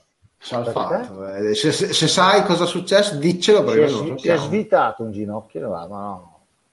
Dai, di no. Mirko Mussolin che torna no. a noi e non parla di football. Ecco. Forse sì. Ah, allora va bene, allora no, non lo so. Forse sì. Chiedete al bomber che cosa sono le aquile, che cosa eh, si intende per aquile. Cosa sono le aquile? No, ma giocare a football. Ecco, che fai, che oh. Igo Eagle che ha ah Eagle ok sì. vuol dire che fai una buca con due colpi in meno. Allora sono aquile Va, oh, siamo sul 292 ma posso dire che il foot golf è uno sport di merda? Sì sì sì, sì posso sì. dirlo. Allora, già il, foot golf, il foot golf dopo aver giocato a foot golf devi mangiare il piatto che abbiamo, che abbiamo fatto vedere prima di cui daremo esatto. la ricetta. E adesso diamo la ricetta. Gli ultimi tre messaggi anche se ce ne sta mandando ecco Mussolini che ci manda un messaggio enorme. Mazzocchi in futuro se migliora nel tenere il palle e giocare con gli altri e non solo per se stesso. Per fare gol potrebbe veramente fare strada perché vede la porta come pochi e i gol li fa. E siamo d'accordo. Finalmente un messaggio sì, sì, con il quale siamo d'accordo con Mussolini. Qua ci chiede grande Antonio Mele, Gabri, vogliamo il video del bomber Marcello e campi di Via Agosto. Adesso ve lo prepareremo, promesso. Bomber, non ti casare. Arriviva come un matto, arriviva Antonio. Eh. Ragazzi, per salvarsi bisogna vincere, se non fai gol fai fatica a vincere. Stefano Zanardi, stiamo facendo i eh. gol, possiamo dire almeno questo. Ma anche fare 0-0. No, anche perché, scusa, non abbiamo fatto gol, ma è, fino a prova contraria il nostro portiere ha fatto un'ottima, un'ottima parata su quello nuovo, al tiro a giro, una. come si chiama? Una, una esatto, solo quello. il suo portiere ne ha fatti due, perché una su Mazzocchi e una anche su Varone, che se gli rimbalza mezzo metro prima ci viene via una gamba. E poi, il rigore, eh, bella dire, ma il rigore è era. Però poi sinceramente io sapevo che di solito per salvarsi prima di gol devi pensare a non prenderne dopo. Esatto, eh... non prendere gol che intanto è un bel andare. Questo Vittorio, è il migliore. Vittorio Androri, quando la squadra avversaria è corta col pressing ci vuole Ardemagni, quando siamo più corti e compatti noi l'avversario si allunga, ci vuole Mazzocchio Carbò eh. come prima punta. Tranquilli Calvini certo. lo sa. Sicuramente. Questo è, è, chiaro. È, è, chiaro come il sole, però allora, certo. visto giustamente questa cosa, Ora vuol dire che inizialmente è logico che sarà sempre Ardemagni che parte. Poi dopo, in base Però... al risultato... Eh. Daniele Bonaccini, parliamo anche del fatto che abbiamo già dei giocatori di proprietà come Radrezz e Li Butti sono stati valorizzati. Si parla sempre degli errori e mai delle ottime cose che la società sta facendo, sì, assolutamente. Del Pinto Vabbè, di proprietà, mancherebbe Yao e di proprietà, eh. No, ma la società sta facendo delle gran cose, assolutamente, ma, noi, ma grazie al cielo che siamo in mano a questa gente, ma finalmente. Ma Sì. l'abbiamo difesi anche a Erano anni, diciamo, vero, Bomber? quando qualcheduno parlava in modo diverso. No, perché sai, adesso Sì. fa- no? No, de- delirava, Bomber delirava, no, non parlava, delirava assurde. in modo diverso. la società deve, la società deve, beh, insomma, c'è fare. co- come, come dice, come dice chi era? Malesani in- quando allenava in Turchia, che ha fatto la conferenza stampa più bella, credo, della vita. State calmi, cazzo, state calmi. Era in Grecia, era in Grecia. Era in Grecia, eh. Al Panathinaikos, È vero. vero. Aurora Mele che salutiamo. C'era la traduttrice, poveretta, che era, era imbarazzatissima. È impazzita. Aurora Mele che è una grandissima pattinatrice e che eh, alla fine Sarà della la, stagione la maestra, la maestra del bomb, sarà la, bomber. insomma, l'istru- l'istruttrice del bomber. eh. Eh, esatto. Assolutamente. Il piatto non lo votiamo per, essere- per non essere scortesi, ma adesso diremo la ricetta dopo questo messaggio. Bomber lo teniamo solo se mette il tutù. Quindi Bomber, lo sapete già tutti, Preparati, preparati che se la Reggiana si salverà, Non andremo, so, a, non so, ah, Allora, allora andre- andremo a pattinare col Bomber, metteremo i pattini a quattro rotelle col Bomber, ne metteremo due in più, a sei rotelle, e il tutù. E faremo fare un giro della città con gli asini di... voi tre, voi tre Che bello. No, loro, Voi tre loro lo due, fate. loro due, Solo Loro il due, bomb. loro due. Solo il bomb. Comunque farai un giro con eh, Massimo, con Montanari, con gli asini e indosso dovrai avere il tutù e i, E i i pattini. Pensa. Grazie, su un Tom sempre quello, vai, senza, senza- Sì. sogni mostruosamente proibiti. Olli, vai, vai con la ricetta. Allora, se vuoi mettere la foto così facciamo anche Ti- vedere. ti- ti- ti- Questo imbarazzi, piatto eh. Della cucina, cazzate della cucina- eh. Vuoi che metto la foto così non ti si vede? Ehm, eh, Ecco, questo bello. bellissimo piatto della cucina giapponese è stato proposto da Mao Sugiyama, un uh, Pensavo artista e cuoco giapponese che nel 2012, all'età di 22 anni, ha deciso così improvvisamente di amputarsi i genitali. Bene. Li ha congelati e nel 2019 in un ristorante a Tokyo per, mo- per la modica cifra di 250 euro a persona li ha scongelati e cucinati insieme a un cuoco giapponese in una ricetta a base di funghi e prezzemolo. Le cinque persone si sono mangiati i genitali, quindi scroto, pene e testicoli di questo Mao Sugiyama. I Bene. commenti dei commensali sono stati non del tutto positivi perché hanno, No, eh. hanno detto che Vabbè. Eh, non è piaciuto tantissimo questo piatto perché era un po' gommoso e poco saporito. Eh, non, non l'ha condito abbastanza. Sono nettamente contrari al- al- a, a questa, a questa ricetta a base di funghi e prezzemolo perché io ad esempio avrei cercato di fare un piatto più fresco se fossero stati i Sì. genitali di qualcuno di voi. no? Se, ad, esempio, lo scro- ad esempio lo scroto l'avrei tagliato a fettine, l'avrei impannato, l'avrei fritto, poi l'avrei servito su un letto di lattughe con dei pomodorini, avrei fatto, avrei fatto tipo dei- delle patatine, poi servito con un frizzatino bianco, un, un piatto fresco, un aperitivo, fai l'aperitivo con lo scroto di uno di voi tre, ecco. Poi fritto è tutto buono, quindi insomma, eh. Eh, fri- fritto, fai il fritto Dice, è- giustamente Daniele Bonaccini le un piatto al caso. Beh, oh, allora, Esatto. diciamo che come, da- come- come prima, come prima visione non mi sono sbagliato. No, possiamo anche dire che abbiamo parlato prima Eh. della ricetta col bomber e il bomber si è offerto per la prossima settimana Eh sì, di esatto. eh, donare le sue parti Esatto. eh, diciamo anatomiche per, la, per, per la cucina, per la cucina per la cucina. Lì ci hanno mangiato in cinque, se lo facesse Eh. Carbò ci mangerebbero di più. ci nos, ci un in mezzo. Nos. Zareggio. La fame del mondo l'avresti risolta. Cioè, ragazzi, ma, che- solo- ma ragazzi, ma solo in Giappone può pensare a un lavoro del genere. Ragazzi, ma sì, No, un lavoro vabbè, del genere, dai, anche te, guarda, anche te se, vai a, se vai a mangiare il cinese non pensare che mangi del Ma pollo, chi te mangi dei... ma chi va dentro il cinese? Ma chi a me va dentro? Mangia Ma solo io se tortelli, arrivo- a, a 3 km da un ristorante cinese cambio strada, ma che te scherzi? Stortelli. Abbiamo raggiunto il trash, tutta la gente ce lo sta scrivendo, non ci sta. Bomber, a me eh, ci, hanno, ci, hanno, mandato un messaggio su Face Regia e anche Olmi che è dentro come gestore lo sa, che ti hanno visto tempo, tempo fa, parliamo dell'anno scorso, prima del lockdown, eh, dentro un ristorante cinese a mangiare il gatto fritto. Sì, sì, sì. Du. Non sì, due. due amici hai mangiato? Due gatti, due gatti, presi vivi di fuori. Vedi? No, erano micini piccolini perché la carne è più tenera. ma te, guarda, te, te fatica, ma proprio, ma proprio zero. Io proprio non ci ho mai messo piede, ma mai. E mai metro.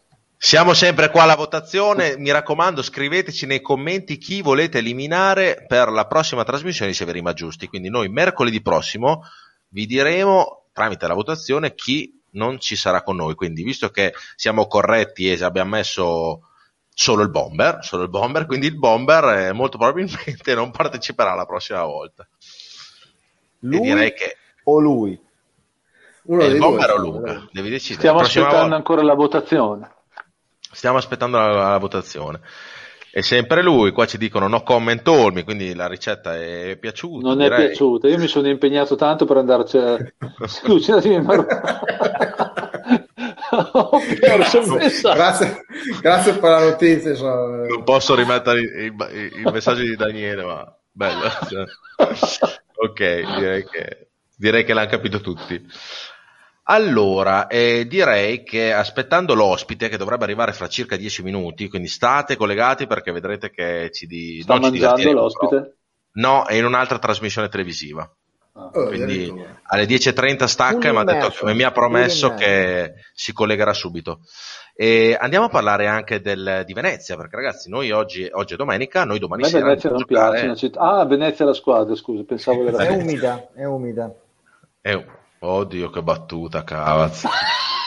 Ma che battuta! Ormai, ormai, fa anche il comico, capito? Sei, oh, esatto. sei più inutile del Mose. Eh, no, beh, il muso intanto serve perché sennò sono cazzi. sì, vabbè, ma eh, quelli che vendono i come si chiamano? Gli scarponi, quelli alti dell'acqua, sono, sono, da quando c'è il Mose hanno finito Stivali, di lavorare. Beh, li, oh, no, li venderanno più bassi. Eh. Ogni tanto arriva lì stessa. Oh, comunque, no, comunque parlando del Venezia, adesso di là che insomma, speriamo ovviamente che anche per questioni un po' insomma non è che ci stia simpaticissimo in Venezia però dobbiamo fare i complimenti dobbiamo fare i complimenti secondo me a Paolo Zanetti perché sta, si sta dimostrando un allenatore con la maiuscola pensare che ce l'avevamo in casa e pensare che faceva il secondo Ah, vabbè, lasciamo stare. Ah, stati, lasciamo, sta, lasciamo stare. Lasciamo perdere. Momento, momento esatto. a, a, chi faceva il secondo allenatore, comunque ce l'avevamo in casa. Dillo, dai, dillo, dillo. No, no, no, no, guarda, no. Ho, mi sono promesso di certi nomi di non. Comunque non ha ragione il Cavaz, eh. Cavaz ha ragione. Dovunque è andato ha fatto bene quel ragazzo. Eh, si sta dimostrando Dovunque. veramente. Mi fa, mi fa, molto piacere per Paolo perché veramente secondo me è stata una, sempre una persona Poi correttissima serio. e seria e veramente eh, quindi per lui mi un fa piacere. Un giorno potremmo far vedere un messaggio al, al, al, messaggio di prima, potremmo far vedere, siamo lì che... Ma... Non, chi, è, chi, chi, sta guardando adesso la trasmissione che è in chat, non caricate Olmi perché sto qua mandi messaggi dopo a tutte le... A tutte le, le come si chiamano le, le, attrici pornografiche le pornostar di tutto il mondo quindi state attenti perché non possiamo fare la trasmissione con la Nappi o con Malena, che io gli voglio Poi, bene, eh, per l'amor di Dio. Raga, sì. Ragazzi, qua, qua, un giorno spiegheremo cos'è successo con la Nappi, un giorno lo spiegheremo. eh, cioè, qua ri- rischiano che il bomber viene mollato a sua moglie, Olmi pure, Cavaz che è fidanzato. Eh, siamo, siamo, siamo No, per dire se dovessi. Se, se, no, per te ci in mezzo. Bomber, no, Bomber, c'entri anche tu. Se dovessimo avere Malena, te, tua moglie sarebbe contenta che facciamo una trasmissione con Malena? Si è bloccato. Il bomber è... Vedi, è già stato eliminato. Cioè... Sembra... Ci sono già le, ci sono già le, già le, le influenze. Vedi? Eh? Già... Guarda, guarda, è già stato eliminato. È già stato già eliminato. Dai, andiamo via, è successo. Casino totale. No, ascolta, io sono qua, l'altro casa sua, per frega però non mi passa Boh, non abbiamo capito cosa stai dicendo. Sembri quando no, uno eh. si... Hai presente quando uno si sveglia che, che dice dammi le, chiavi, dammi le, chiavi del carro armato? Tu dici sono là sul tavolo. Sei, sei coglione, ma hai fatto la eh no, perché ti sei, ti sei bloccato. La connessione si è bloccata. Non si è capito niente, Bob. Dopo, dopo, dopo, dopo, dopo cosa? Io ho capito solo io sono qua e lei è nell'altra casa. Quindi anche io. So, non so cosa. Perché si è bloccato. essere geloso. Eh, no. Ah, no, perché si, si, si, è bloccata la connessione e a metà discorso se non ti abbiamo più sentito. Ah, eh. quindi, cosa, quindi... quindi cosa no, vuoi dire? Gelosa di che? Sono qua, la cassura se non è gelosa di tu. No, però non c'entra per, niente con la trasmissione. Comunque Laura Immovili ci dice eliminiamo al Magnagat, quindi è il bomber. Via, posto. No, spiega un attimo, ferma tutto. Al Magnagat chi? Su mia me. Eh? Come no? È... Hai, hai... visto il ristorante? Eh, boh. Sei te che sei stato in un ristorante cinese a mangiare gatto fritto? Allora, esatto. allora, Laura, io non sono un mangiagatti, poi mi elimino, elimino, non c'è problema. Vado da un'altra parte mercoledì, mi autoelimino, però ecco. non mangio gatti, questo è sicuro. Eh, un'altra battuta come quelle del bomber che fanno ridere e sorridere. Galatini Andrea, eh, la, Vene- la, Venezia è tutta bagnata. Eh, vedi, Però fanno, detta fanno... dopo l'argomento che abbiamo trattato prima con l'altro è messaggio è un po', è, è un po pesante. Pericoloso, è un po' pericoloso. È pericoloso. Io, io mi svincolerei la svelta. Eh, esatto. Daniele Bonaccini, il bomber se viene male a, eh, a te infatti in diretta e Olmi pure. Sai che pubblicità per la trasmissione si vola. Ah, se viene la, la Nappi ah. o la Malena. Eh. Olmi pure. Se viene in diretta e Olmi pure, devo venire in diretta. uh, andiamo avanti. Malena, bravo. Ragazzi. Va se bene, viene Malena, dicevo. Insomma. Eh, ah, però io... Eh, vabbè, però... vabbè lascia, lasciamo stare. Però cioè, dovremmo fare uno spin-off della trasmissione, cioè eh, insomma accostare la Reggiana, sarebbe Ca- un po' diciamo. Cava, scambiamo argomento perché il bomber è già nervoso, lo vedi quando. No. dopo, no, dopo, hanno ragione, dopo hanno ragione a Parma. Non ragioni più. Che dicevano a Parma? Allora, visto che il bomber si innervosisce, gli facciamo rispondere a questa domanda. Gianluca oh. Montanari, parlate del rigore clamoroso su Mazzocchi. Ha ragione che non abbiamo parlato. Sì, eh, rigore c'era, mi dispiace. Errore clamoroso dell'abito di posizionamento perché era messo in una posizione che non poteva rivedere il rigore. E vi guardate dove l'abito, guarda proprio direttamente verso il calcio d'angolo. Non guarda neanche. Allora, la, la, l'angolo dove è successo il fallo ce l'ha di dietro lui doveva stare 10 metri più indietro e vede, guardando il calcio d'angolo vedeva tutta l'area, allora sì che poteva vederlo. Siccome lì non l'ha visto, poi è logico che esiste un guardalinea, esiste un quarto uomo, cioè eh, non ha fischiato, basta. Quello che era domenica scorsa, che era iper clamoroso che con Cittadella, ma non contava niente. Questo qua, così in più contava.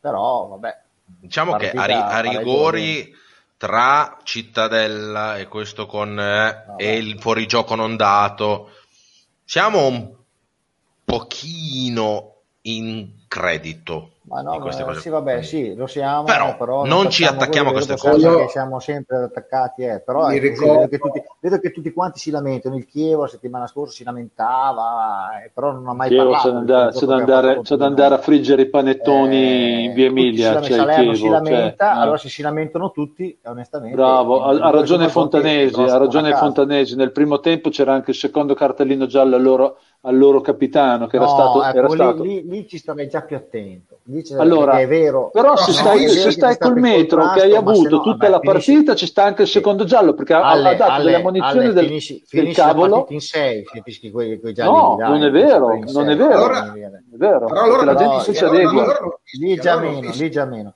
Ma infatti dico allora no, fischi capito. Se fischi è munizione, se no stai zitto, c'ha ragione Cava. Ha fatto, ha fatto gomito così. Di gioco, non ha, non ha, fatto un fallo clamoroso. Poi la, l'allenatore l'ha visto nervoso il giocatore, conoscendo il giocatore, non è stupido e l'ha tirato giù fino al primo tempo perché così se, sapeva che si faceva cacciare fuori di tattico. Quello è poco era chiaro, il prossimo fallo. Però, era, però, ma, secondo il metro di giudizio della partita, quello lì era, quello lì era un giallo, Bomber.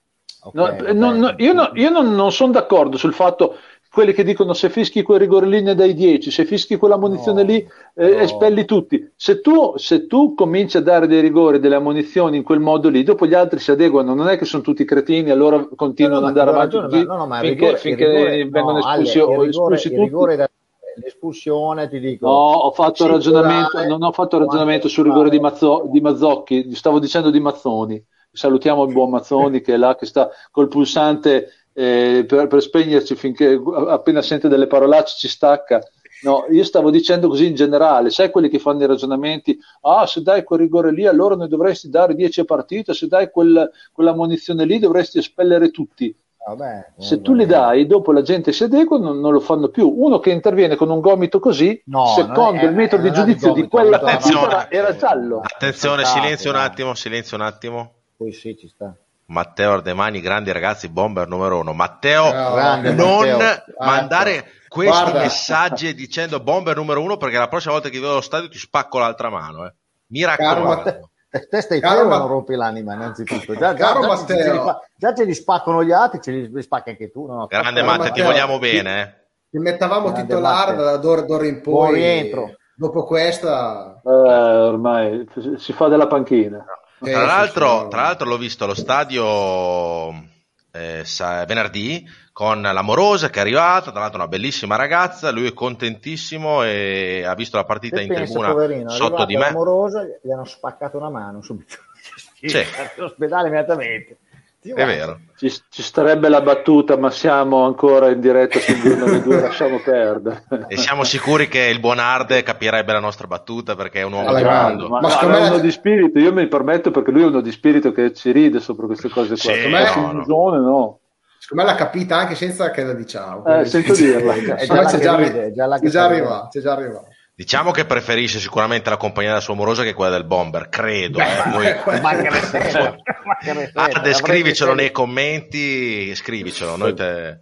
Comunque Matteo, grazie sono perché convinto, sta sono convinto che preferisce l'amorosa, garantito. Quello è poco mai. Inta- Intanto lo chiami Matteo, cos'è sta confidenza? esatto. Eh. Signor Ardemagni si dice. Signor Ardemagni, non è che ti ha detto bomber numero uno, lo Signor. puoi chiamare Matteo, sei maleducato. Matteo, eh, si chiama come mio figlio e lo chiamo affettuosamente Ah, come ecco. mio figlio. Basta. No, Ecco.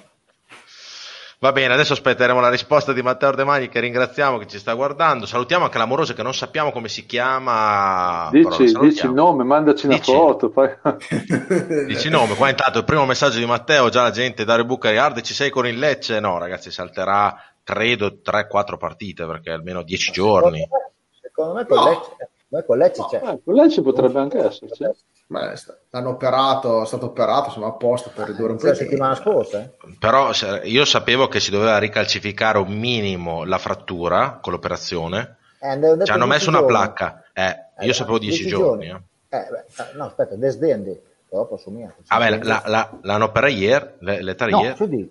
come ieri, hanno operato il eh, Giovedì? si è fatto male, a domenica, no, no, a domenica è rimasto là, ma hanno detto lunedì l'hanno operato. Eh. Penso lunedì. Dicelo in messaggio, Ardemagni. Scrivicelo nel messaggio, Matte. Ah, Ehm, come ospite ci dice Stefano, Stefano Goma Leviani, come ospite Sofia Siena e alla portata di Olmi. Non so chi sia Sofia Siena, un'altra. non la conosciamo. Andre- andremo a vedere tra- sicuramente un video, un tutorial. Ci informeremo, insomma. Ci informeremo. Già ne manda pochi eh, di video nella chat Olmi. quindi Oggi ne ho ringraziamo. mandato uno bello, eh. Eh, molto. Sì, guarda, ci ringraziamo. Per...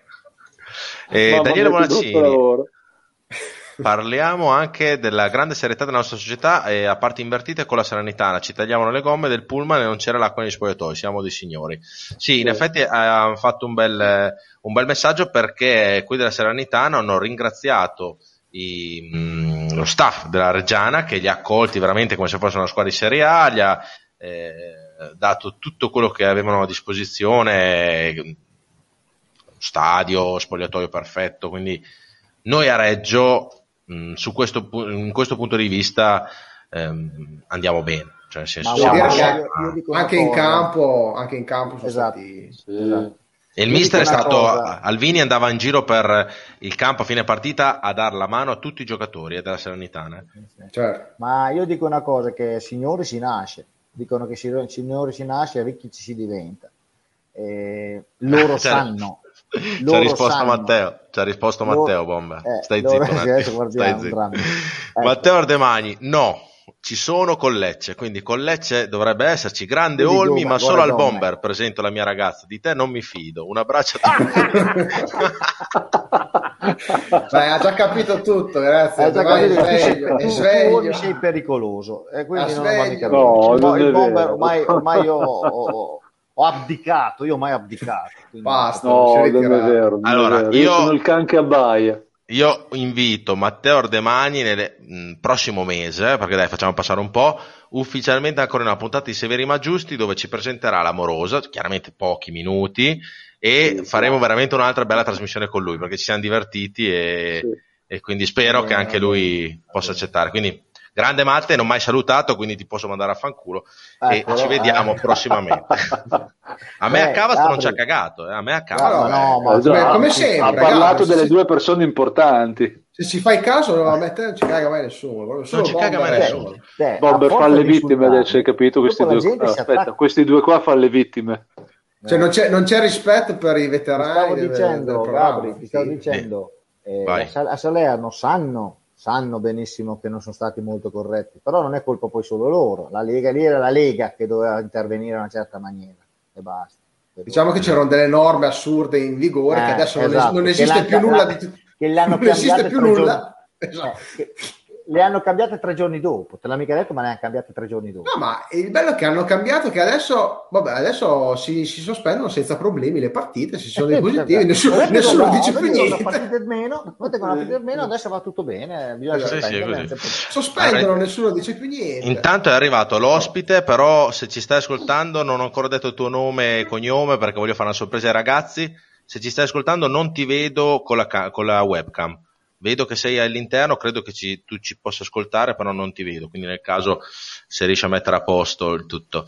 E Matteo, ecco, Matteo Ardemagni che ha appena risposto. Ah ah, Gabri e, e Gavaz, neanche Cavaz, Gavaz. Gazz, gazz, Vi eh, saluto, vabbè. ma il bomber è il bomber. Allora, Eh, vabbè, il niente, bomber- allora, Sì, Matteo Ardemagni, il bomber è il bomber perché lo facciamo diventare noi il bomber. Se noi vogliamo, lo distruggiamo. Anzi, guarda, ecco.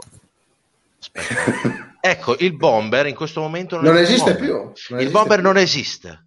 Noi se vogliamo, Ragazzi, lo, il lo bomber distruggiamo. era il bomber già 30 anni fa, ragazzi. su. Non, scher- non scherziamo, non scherziamo. il Il bo- bomber ecco, ade- adesso devo cambiare tutte le inquadrature per rimetterlo su. eh. Lì.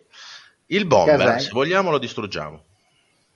Però ti ringraziamo, Matte, perché Eh, che ne so, eh, sono qua.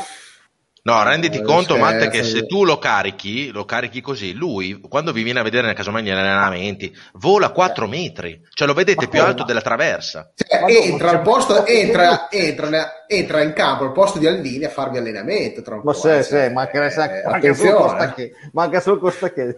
Sai che cazzo Sai, del culo che mi dà il Vini? Mi dà, mi Da una due botta sai, da, come nei film, una botta in testa da Alvini si traveste da Alvini e poi viene a farvi allenamento al suo posto. Sì, cioè. sì, sì, sì. È No, così, no, eh. Non esageriamo. Il bomber è pericoloso, già ti chiama Matte, è un po' free free. Ai, ai, ai, ai. Ah, Daniele, non esageriamo. No, eh, no, no. Uh, Io sono uh. antico. ok. Allora, intanto che io contatto, eh, no, non si è ancora contattato. Eh, prova, prova a ritornare dentro. Non vi voglio dire il nome di chi, di chi abbiamo. E vogliamo parlare intanto di Venezia. Dai, parlate di Venezia che io intanto provo a contattare. Parliamo Eh, di Venezia. Non trovi Venezia. un parcheggio neanche a pagare, anzi a pagamento, trovi solo parcheggio e pagamento. È un disastro. Trovi solo Disastro. parcheggi nautici e basta. Ah, esatto. No, Gabri, di Venezia cosa vuoi dire? Una squadra che è la squadra più, forse più in forma del momento, è una squadra forte, con forte che è forte, quindi Molto che è uno forte. de- molto forte e a parte lui, insomma, è veramente una squadra solida, c'è dei giocatori importanti, Aramu, un giocatore Quello veramente... campettino è anche piccolino, quindi Eh, fanno rispettare molto. Eh, sarà, sarà dura, non sarà la partita dell'andata sicuramente. e- Però, però concede. Però concede qualcosa. No, concede, concede. no, io ho visto con l'Empoli ha fatto bene, non so, io ho visto dal 55esimo hanno pareggiato la partita dopo due minuti l'Empoli, poi dopo l'Empoli ha avuto 4-5 occasioni da gol. Eh, però loro sono una squadra strana, vedi due settimane fa perdevano 2-0 in casa con l'Entella, poi hanno ribaltato il risultato, gente che non ci molla mai fino alla fine. Eh, l'abbiamo vista anche qua l'andata, ragazzi, insomma, me lo ricordo Sì, sì. che è stata una partita pesante. Però ora Reggiana secondo me se la può fare, se la può giocare con chiunque adesso, ci facciamo rispettare da- tutti. Poi dopo risultato, sono frutto di episodi, di come Certo. vanno le cose, tante, tante belle Cioè, cose. diciamo che, domani, domani qualsiasi risultato è, insomma, è, è lecito, ecco. io- insomma. il, il punto lo firmo subito, poi dopo Uh, ma Bomber, eh, cioè, Col sangue. Cioè, Venezia, puoi tirare dalla tua area che sembra il campo degli Subuteo. è sì, vero. c'è piccolino. È il eh, campettino.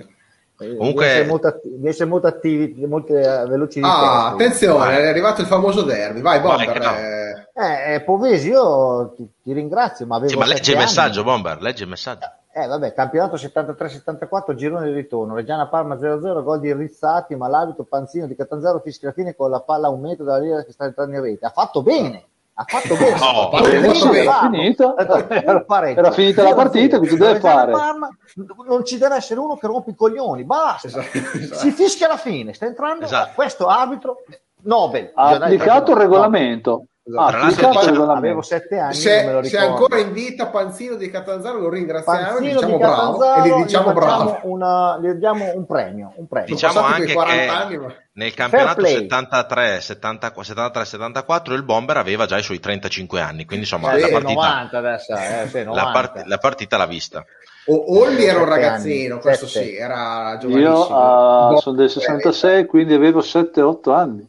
Sì. Eh, pensa te, il Bomber aveva 30 in più. Esatto, pensa. 90 adesso.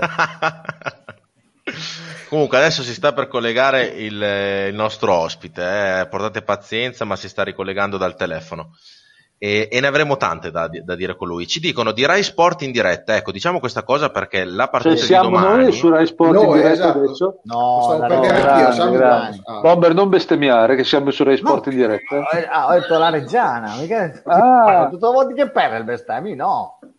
Eccoci, allora fermi un attimo che c'è l'ospite.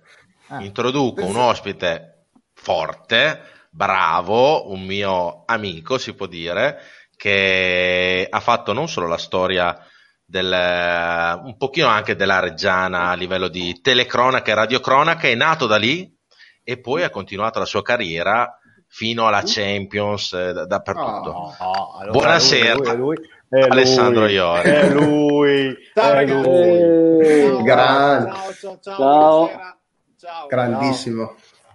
Che- Ale, grande sorpresa, Gabri. Una bella non si sorpresa, sente Gabri. tantissimo, eh? Sì, sono, sono lontano come audio? Mi sentite? È un po' sì. Ah, va bene, appena dai, appena, ma guarda, adesso ti alzo io l'audio da, da- da remoto, te lo alzo io. Ok. Va bene, va bene. Ale, ti ho presentato Cosa? bene o... Sì, sì, sì, sì, mi hai presentato, presentato fin troppo bene, dai. Non, non credo di aver fatto la storia di niente, però se non, se non la mia storia eh, personale, che insomma è, è quella che avrei voluto fare quando ho iniziato a fare questo lavoro, eh, insomma, davvero mi sono tolto tutte le soddisfazioni che potevo togliermi e devo dire che tra le varie eh, soddisfazioni c'è stata anche quella di raccontare quest'anno la prima partita e il ritorno della Reggiana in Serie B dopo, eh, dopo 21 anni è stato, è stato molto bello, era un po' che non mi, non mi emozionavo in quel modo, 7777 giorni dopo. Eh, esatto. Ma lo hai, chiesto, lo hai, lo hai richiesto te espressamente di, di, di commentare? No, diciamo che eh, i miei eh, colleghi eh, di Dazon, conoscendo le mie, le mie origini, hanno pensato di farmi un regalo ed è, stato, Oh, ed è stata un'opportunità molto, molto, molto bella. È stato Io mi ricordo, io mi ricordo Alessandro, un, un anno in ritiro a Toano. Lo Sì. incontrai su a Toano a vedere l'allenamento in ritiro alla Reggiana, che ancora era un ragazzo giovane, cioè sei giovane. Sì, sì, sì, sì. Un Guarda, io a giovane. memoria credo di essere, di essere salito a Toano nell'estate del 2000, quindi l'anno Eh. in cui c'era Gigi Maifredi. Esatto. ricordo di, quella, eh, di quel ritiro questa, eh, questo aneddoto agghiacciante, ovvero con Maifredi che consegnava a tutti i giocatori un foglietto con disegnate sopra le pedine di un 4-4-2 e chiedeva ai giocatori di barrare la pedina su cui si trovavano meglio, cioè secondo loro qual era il ruolo in cui potevano rendere di più. E, mi ricordo, Infatti le dure poco. qualcuno che è, è stato acquistato come terzino sinistro si diverte, vuole fare il centravanti o fare il portiere e, e prende in giro l'allenatore. Ecco, questo per dire Dai, che insomma, diciamo che Maifredi sulla Serie C non era preparatissimo. Era un po' naif. Esatto. Però si è anche, vi- visto è stato un anno abbastanza. Complimenti Alessandro per la tua carriera, sei, sei, sei eccezionale quando fai. Ah, eh, intanto chiamalo signor Alessandro, che anche lui non lo conosce. Tu veramente tutte le volte signor, ti signor permetti. Alessandro sembra che parlo con Alessandro Magno, no? No, no, no, infatti. Oh, beh, adesso qua, qua parliamo di storia, C'ha- andiamo, scusa, andiamo c'ha a dei livelli altissimi. Adesso dire. qua parliamo della, della storia con la S maiuscola. Alessandro però- Magno. Scusate, abbiamo adesso finalmente l'opportunità di poter parlare con un cronista di Dazon. Allora gli dobbiamo finalmente chiedere, e fa, anzi lanciare un appello a, a Sì. tutti i suoi colleghi. Lo so già. Eh, io, e io Allora, appoggio, e io allora. appoggio. Sì, sì, Allora, sì, allora. sì, sì. Cioè, noi lo sappiamo, ma ormai l'ha imparato tutta Italia. Cioè, Kirwan, Kirwan è, il, è il figlio. ex CT Oh, della nazionale. No. L'ha imparato anche lui. No, no, no, cioè, no, basta, ragazzi, ragazzi, basta. ragazzi, però non si può, non si può perdere un'occasione così. Io chiedo ad Alessandro Iori, invece, scusate, eh, facciamo una cosa Occhio, seria perché so, già, so già dove vuoi arrivare. Vai, dimmi.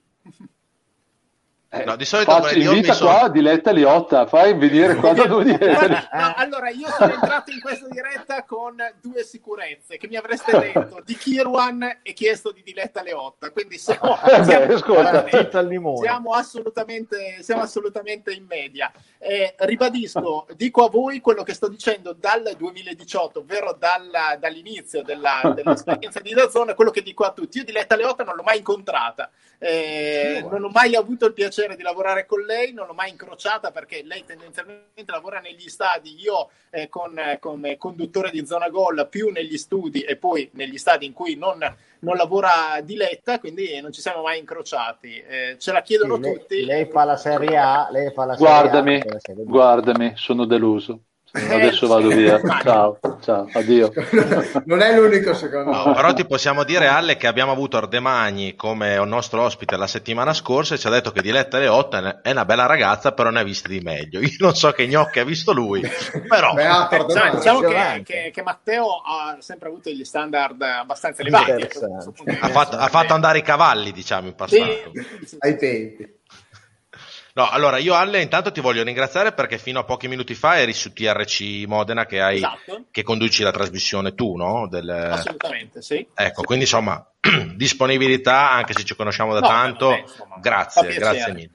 E, e poi ti devo ringraziare e lo, lo faccio ufficialmente davanti a tutti quelli che ci stanno guardando perché io, da buon speaker, ignorante quale sono, all'inizio, prima, un'ora prima de- de- della partita, quando vedo il buon Alessandro o i suoi colleghi, cosa faccio? Prendo la formazione e vado da lui a chiedere Alle, ma questo come si dice? Questo come si dice? Perché, di la verità, ci sono dei cognomi, soprattutto di greci. Sono dei cognomi complicati. Poi eh, noi, noi esageriamo delle volte perché noi abbiamo un po' tutti la fissa della pronuncia eh, corretta eh, dei cognomi, anche per una questione di, di rispetto no? dei, eh, dei giocatori. Mi sembra eh, giusto cercare di avvicinarsi il più possibile a come lo pronuncerebbero loro eh, nella, loro lingua, nella loro lingua madre. Ci sono delle situazioni un pochino eh, complicate, però insomma eh, non sempre semplici. Ecco, quest'anno abbiamo accolto in Serie B Ogunseye, eh, per esempio, che è stato quello che ci ha messo un po' più in difficoltà all'inizio della stagione su alcune pronunce. Eh, ci sono ancora delle divisioni, qualche accento che differisce nell'interpretazione dell'uno o dell'altro telecronista, però insomma cerchiamo sempre di allinearci al massimo anche per dare un servizio corretto ai giocatori che raccontiamo e ai nostri ascoltatori. Però Ale, la mia domanda è, ma se io da speaker ignorante, ma credo anche forse gli altri speaker delle- delle- di, altri, di altri stadi vanno a chiedere agli addetti ai lavori, soprattutto ai giornalisti, la pronuncia, se io ve lo chiedo a voi, voi a chi lo chiedete? Cioè, Noi, eh, guarda, noi ci affidiamo solitamente o agli uffici stampa oppure quando c'è la possibilità lo chiediamo direttamente ai giocatori, che è la fonte, eh, diciamo così, Migliore. inappellabile. Poi la cosa divertente è che ci sono dei giocatori che ogni tanto si divertono a prendere, per in, gi- a prendere in giro i, i giornalisti. Eh, Puoi anche dire per il esempio, culo ricordo perché il ti stava di, eh, scappando, eh. Esatto, Ti stava sì. scappando, Mi stava puoi dirlo, dai. Vabbè, eh, eh, mi, stava, mi stava uscendo così con naturalezza. Eh, ricordo il Quando c'è caso di voce, oh. Blerim, di Blerim Gemaili o Gemaili. O- o- insomma, lui a ogni presentazione cambiava la pronuncia. Quando era arrivato a Torino disse Gemaili, quando andò a Parma disse Zemaili. Insomma, la- ne ha cambiate tre o quattro, tanto che sul tema non c'è ancora una risposta definitiva. A Parma ha detto Gemaili. Eh, en français, en français, sta, En français. Allora, prima di fare la carrellata di domande, preparatevi ragazzi, visto che abbiamo un fior di commentatore. Io, ho già chie- io ho già chiesto tutto, io ho già Nazionale. chiesto la bigliotta, ma no, eh, ho finito, io posso andare. Ok. Io ho già fatto. Non interessa più niente.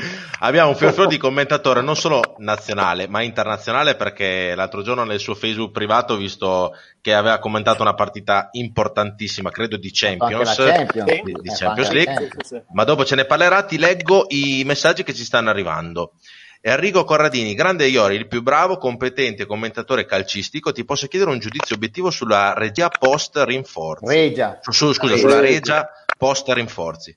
Perché tu stai facendo giustamente la regia e quindi sei concentrato. Esatto, Quindi eh, quindi è corretto no? che Esatto. uno si focalizzi anche su quello che sta facendo. No, è, è una squadra, eh, credo adesso eh, al pari delle concorrenti con eh, molta più esperienza che era quello che era gravemente mancato nella prima parte di stagione, soprattutto nella gestione del periodo critico, perché con un pochino di esperienza in più eh, certe partite, penso eh, quella con la Regina, quella con il Pescara, si poteva portare a casa lo 0-0 e avrebbe dato un volto diverso anche alla classifica eh, attuale. È stato però un periodo devastante eh, con un punto in otto partite da cui la squadra però è uscita eh, anche con le proprie forze ancora prima che entrassero a regime i eh, neoacquisti, questo per eh, dire che comunque il gruppo era sano e uscire da una situazione del genere non è mai semplice, si rischiava di avvitarsi in una crisi eh, definitiva. Invece la Reggiana che ho visto anche l'altra sera contro la Salernitana, una squadra eh, che ha messo dentro quella saggezza che serve per eh, quando non è possibile vincere, quantomeno evitare di perdere eh, le partite. È stato un punto secondo me molto significativo quello dell'altra sera ed era la stessa squadra che avevo visto e commentato eh, contro il Chievo dove la sconfitta è stata oggettivamente un'ingiustizia per quello che si era visto in campo io temevo molto che quella sconfitta arrivata al novantesimo contro una grande potesse avere delle ripercussioni forti sulla squadra. Invece credo che la squadra abbia capito da quella partita la lezione giusta, ovvero che si era giocato la pari per 90 minuti contro una big del campionato e quindi che c'erano le potenzialità per giocarsi il- la salvezza fino alla fine e infatti sono arrivati tre risultati utili consecutivi molto molto importanti. Scusami se mi sono messo a ridere, ma non per il tuo commento che stai facendo, ma sto leggendo i messaggi, se ne è arrivato uno che mi ha fatto ridere. Mi fa, Matteo Vedani ci scrive, ma io avrei preso un pelato anche per lo spazio in alto a sinistra. Oh, no. Gabri, sei fuori luogo, eh, oggettivamente. Eh, sì. No, in effetti, eh, in effetti stoni un po'. Sì, eh, ma, Eh, vabbè, sì. sono Però- sca- son scantonato. No, Con tutti devo, devo questi dire che appelli però lì, cioè, ma i tre ti veri vergogni? pelati sono messi a triangolo al centro, quindi insomma credo che Esatto. la disposizione sia anche, sia anche Beh, cioè, io, io, cioè, io no. No, vabbè, ma tu, tu qualcosa hai ancora. Eh, due, due, pe- cioè, sì, è la peluria rimanente quella Beh, lì. beh, insomma, però noi tre abbiamo fatto una scelta diversa, molto, Sì, più, sì. molto più radicale. Io lascio che la natura faccia il suo corso così, non ci va, non... Ma il bomber, tu non riesci a vederlo, Alle, ma il bomber c'ha il codino come palascio di, di 40 centimetri dietro. Cioè, sì, sì, codino, c'è il codino. eh, grazie, Alle- eh, grazie Dani che dice anche Gabri ne ha pochi, insomma qualcheduno ce le ho, ma è il gel che me li mi è, però oh, mi cascheranno anche a me, cosa volete che vi dica ragazzi? Eh, ehm, ci è arrivata un'altra domanda eh, che non si chiama Iorio Michael, ma si chiama Iori, miglior commentatore. Eh, Pinot, una, doma- una, sec- una domanda, secondo te se si può salvare la regia? Credo Allora, devo dire che eh, Iorio mi chiamava solo Antonio Cagliendo nelle nostre frequenti eh, Eh, eh, Vabbè, qua andiamo a livelli è altissimi. Un'altra pagina molto, molto interessante. Ecco. Eh, ci si può salvare? Sì. eh, la giornata di ieri, dal punto di vista dei risultati, ha, ha sottolineato che ci sarà da lottare, da soffrire fino alla fine, però eh, si è tutti in corsa. Eh, io credo che fino anche al Pordenone eh, ci sia margine per, eh, per soffrire, per lottare. Eh, il Pordenone io è una squadra che comunque terrei in considerazione perché mi sembra eh, abbastanza in, in calo, la cessione di Dio non è stata, eh, non è Assorbita. stata compensata e quindi insomma è una squadra che poi giocando in esilio continuamente può essere una di quelle che strutturalmente anche per una non certo lunga esperienza in categoria può soffrire questo finale di stagione.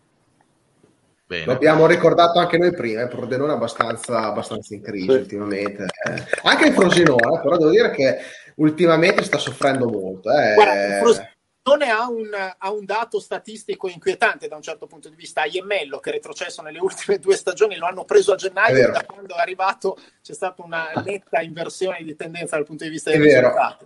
Infatti, proprio qualcuno l'ha anche scritto: fa il fro- occhio che il Frosinone può fare come il Perugia l'anno scorso, e non è forse una cosa Ora, poi sono quelle, strana, eh, sono, quelle sono, sono, anche sì. stagioni un po' strane, perché tu hai visto Luca, eh, ieri Iori, la, la, la Frosinone Cremona, cioè il primo tempo non era da perdere 2-0. No, no, no, no anzi, poteva, avrebbe dovuto quantomeno essere sul punteggio di parità, se non addirittura in vantaggio, poi ha preso esatto, il gol invece... 2-0 in chiusura del primo tempo e da lì si è spenta, sono sfaldati si è spenta la luce.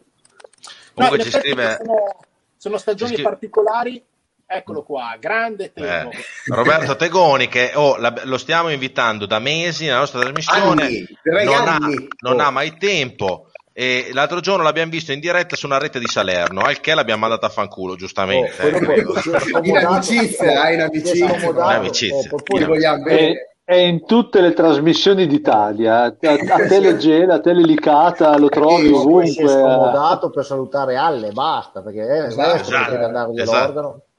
No, devo dire bravo, che bravo. Tego mi ha fatto un'intervista nei giorni successivi alla promozione, fra virgolette, come esperto di, di Serie B e mi ha chiesto chi poteva essere, secondo me, eh, la sorpresa della Reggiana in categoria e ho detto, guarda, secondo me è un giocatore che potrà fare benissimo in Serie B e Spanò, che il giorno dopo ha annunciato il ritiro. la mia capacità di previsione... Grazie, grazie.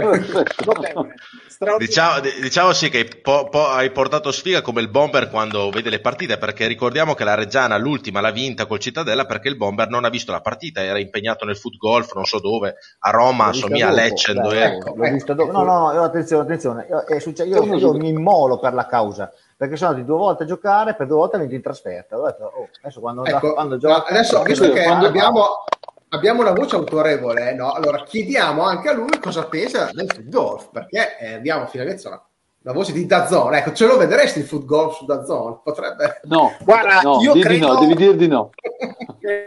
personalmente credo non, che avrei delle potenzialità perché io ho sempre avuto un ottimo piede sinistro ma qualche difficoltà di dinamismo ecco. Quindi eh, potrebbe essere il mio sport. Ho sempre pensato esatto. che se esatto. fossi nato negli Stati Uniti sarei stato un grande kicker di football americano quello che entra per calciare e basta che era il mio mestiere. Da fermo eh, però. Sono sempre stato un grande pensatore poco, poco dinamico ecco. non si corre non si corre. Non no si perché il futuro del football perché il, il, bomber dice sempre: Ah, ma guardate che a foot golf ci gioca di cagno, ci gioca. Ma cioè, le mie, non è che se ci gioca un giocatore è un, è un sport da furo. Non mi solo, c'è anche no. Pellissier, c'è anche. Il mio solo di furo, beh, tra i giocatori, no, te dico un calciatore che mi ha spesso invitato a, a, provare il foot golf è Yuri Tamburini, che ho conosciuto negli Tamburini, anni qui a Modena Tamburini. e eh, mi ha chiesto spesso quando transitavo qui in zona di provare, perché secondo lui potevo avere, avere delle chance, non lo so, alla fine non sono mai riuscito, perché il fine settimana lo impegno per il momento in altro modo. Allora, eh, sì, decisamente meglio. Eh, Alessandro, una domanda, eh, adesso parte eh, il livello, appunto, voglio chiederti, negli ultimi anni, il livello di quest'anno della Serie B, come è stato? È, terribilmente più alto. Terribilmente eh? più alto rispetto eh, sicuramente molto molto più alto rispetto al campionato di eh, due anni fa che è stato eh, forse dal punto di vista qualitativo quello meno, meno interessante. Già l'anno scorso c'era stata eh, una buona impennata di livello, quest'anno gli investimenti del Monza hanno costretto tutte le squadre che volevano competere per la promozione ad alzare il proprio livello. Ci sono squadre che secondo me stanno andando molto al di là dei pronostici, merito anche del lavoro dei direttori sportivi e dei tecnici. Mi piace sottolineare quello a proposito di domani sera di Paolo Zanetti che sta facendo secondo me un super lavoro perché il Venezia credo sia la squadra che gioca il calcio più bello in eh, questo campionato di Serie B assieme, assieme all'Empoli. È un campionato terribile davvero perché comunque eh, se leggiamo gli organici delle squadre quest'anno secondo me siamo tornati a dei livelli che forse non si vedevano dal 2006-2007 che è l'anno in cui c'erano Juventus, Genoa e Napoli in questo campionato. Eh Quello è stato okay. un campionato particolare, secondo me quest'anno come livello siamo subito dietro. Ecco, Qua, secondo te la quota, la quota, scusa, la quota salvezza eh, quest'anno, perché alla fine del girone d'andata si è chiuso più o meno a 19 punti, eh, pensi che sui no, 40 è, 18. Pensi che sui 40 punti sia realistico oppure le squadre stanno viaggiando e sarà forse un po' più alto? Si potrebbe alzare? Secondo me, per come stanno correndo quelle dietro, secondo me si arriva anche sui 42-43, che è più o meno storicamente la soglia. Sì. Eh, in cui qualcosa forse si rischia ancora in termini di play out, ma in cui solitamente ci si può eh, ci si può salvare. Però è davvero difficile dirlo adesso perché anche con l'equilibrio generalizzato ci sono stati tanti pareggi anche nelle ultime, nelle ultime settimane. Questo significa che insomma, il pareggio eh, frena un po' tutti, potrebbe leggermente abbassarsi, però insomma siamo secondo me sui 42 come, come quota. Ti leggo due o tre messaggi, poi dopo se volete fare delle altre domande no problem. Daniele Bonaccini, pensa quando Kiron diventerà padre, un maschio, un calciatore, il nipote del figlio dell'allenatore della nazionale di rugby. eh, sarà una tradizione. No, dipende no. se gioca a pallavolo, perché mi sembra che la mamma di Nico sia pallavolista, quindi potrebbe, eh, potrebbe diventare sì. il figlio di Kirwan un pallavolista, quindi diranno col papà calciatore, il nonno CT della nazionale di rugby, quindi sarà un gran casino. esatto. un quarto d'ora per presentare questo qua. Esatto. Finisce il primo set. Quando hanno finito di descriverlo è finito il primo set. sì, con Rally Point System in effetti c'è il rischio che sia già finito il primo set.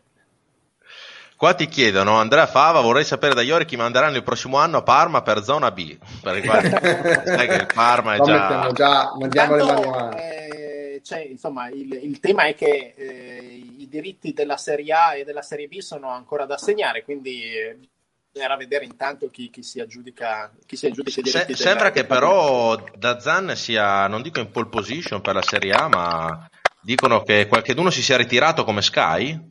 Temo, eh, tema su cui non, non, non, posso, non, posso, esprimermi assolutamente, okay. divieto, divieto assoluto. Quindi, Potremmo sentirti a commentare la Juve il prossimo anno, non si sa mai, la Juve, il Milan, l'Inter, non si sa eh, mai. No, si sa mai. no comment. Può okay. commentare tutto lui, il migliore. Tutte. Uh, Bomber, non fare il lecca culo no, in questa eh, maniera qua. No, no, no. Uh, quelle balle stanno in poco posto. Io ti ho sempre detto che lui è il migliore. No, no, no, ti ho sempre detto io Fini. che io ero competente. Poi tu adesso mi vieni dietro perché ce l'hai qua di fianco. Te sei proprio eh, un truffa. Sei un truffatore. Alessandro, scusami, eh, io con tutti gli ospiti che chiamo chiedo sempre scusa per le figure che ci fa fare il bomber, ma ormai ci siamo abituati, quindi non ti preoccupare. È, uno, è uno, una, uno S, un S. Mirko Mussolin che ci scrive sempre dei messaggi piccoli, quindi ringraziamo. Per Alessandro Iori, visto che sei, eh, sei il massimo del commentatore della Serie B per Dazon e anche il più competente obiettivo, ti chiedo, volendo, vedendo tutte le partite delle 20 squadre di B, non pensi che la Reggiana sia la squadra più penalizzata nella cadetteria? E non parlo solo del Covid, ma dei punti, vedendo gol non dato all'andata col Chievo e anche Chievo al ritorno rigore non dato. Ieri con la Salernitana e altre situazioni. Non pensi che manchino almeno 4-5 punti alla Reggiana?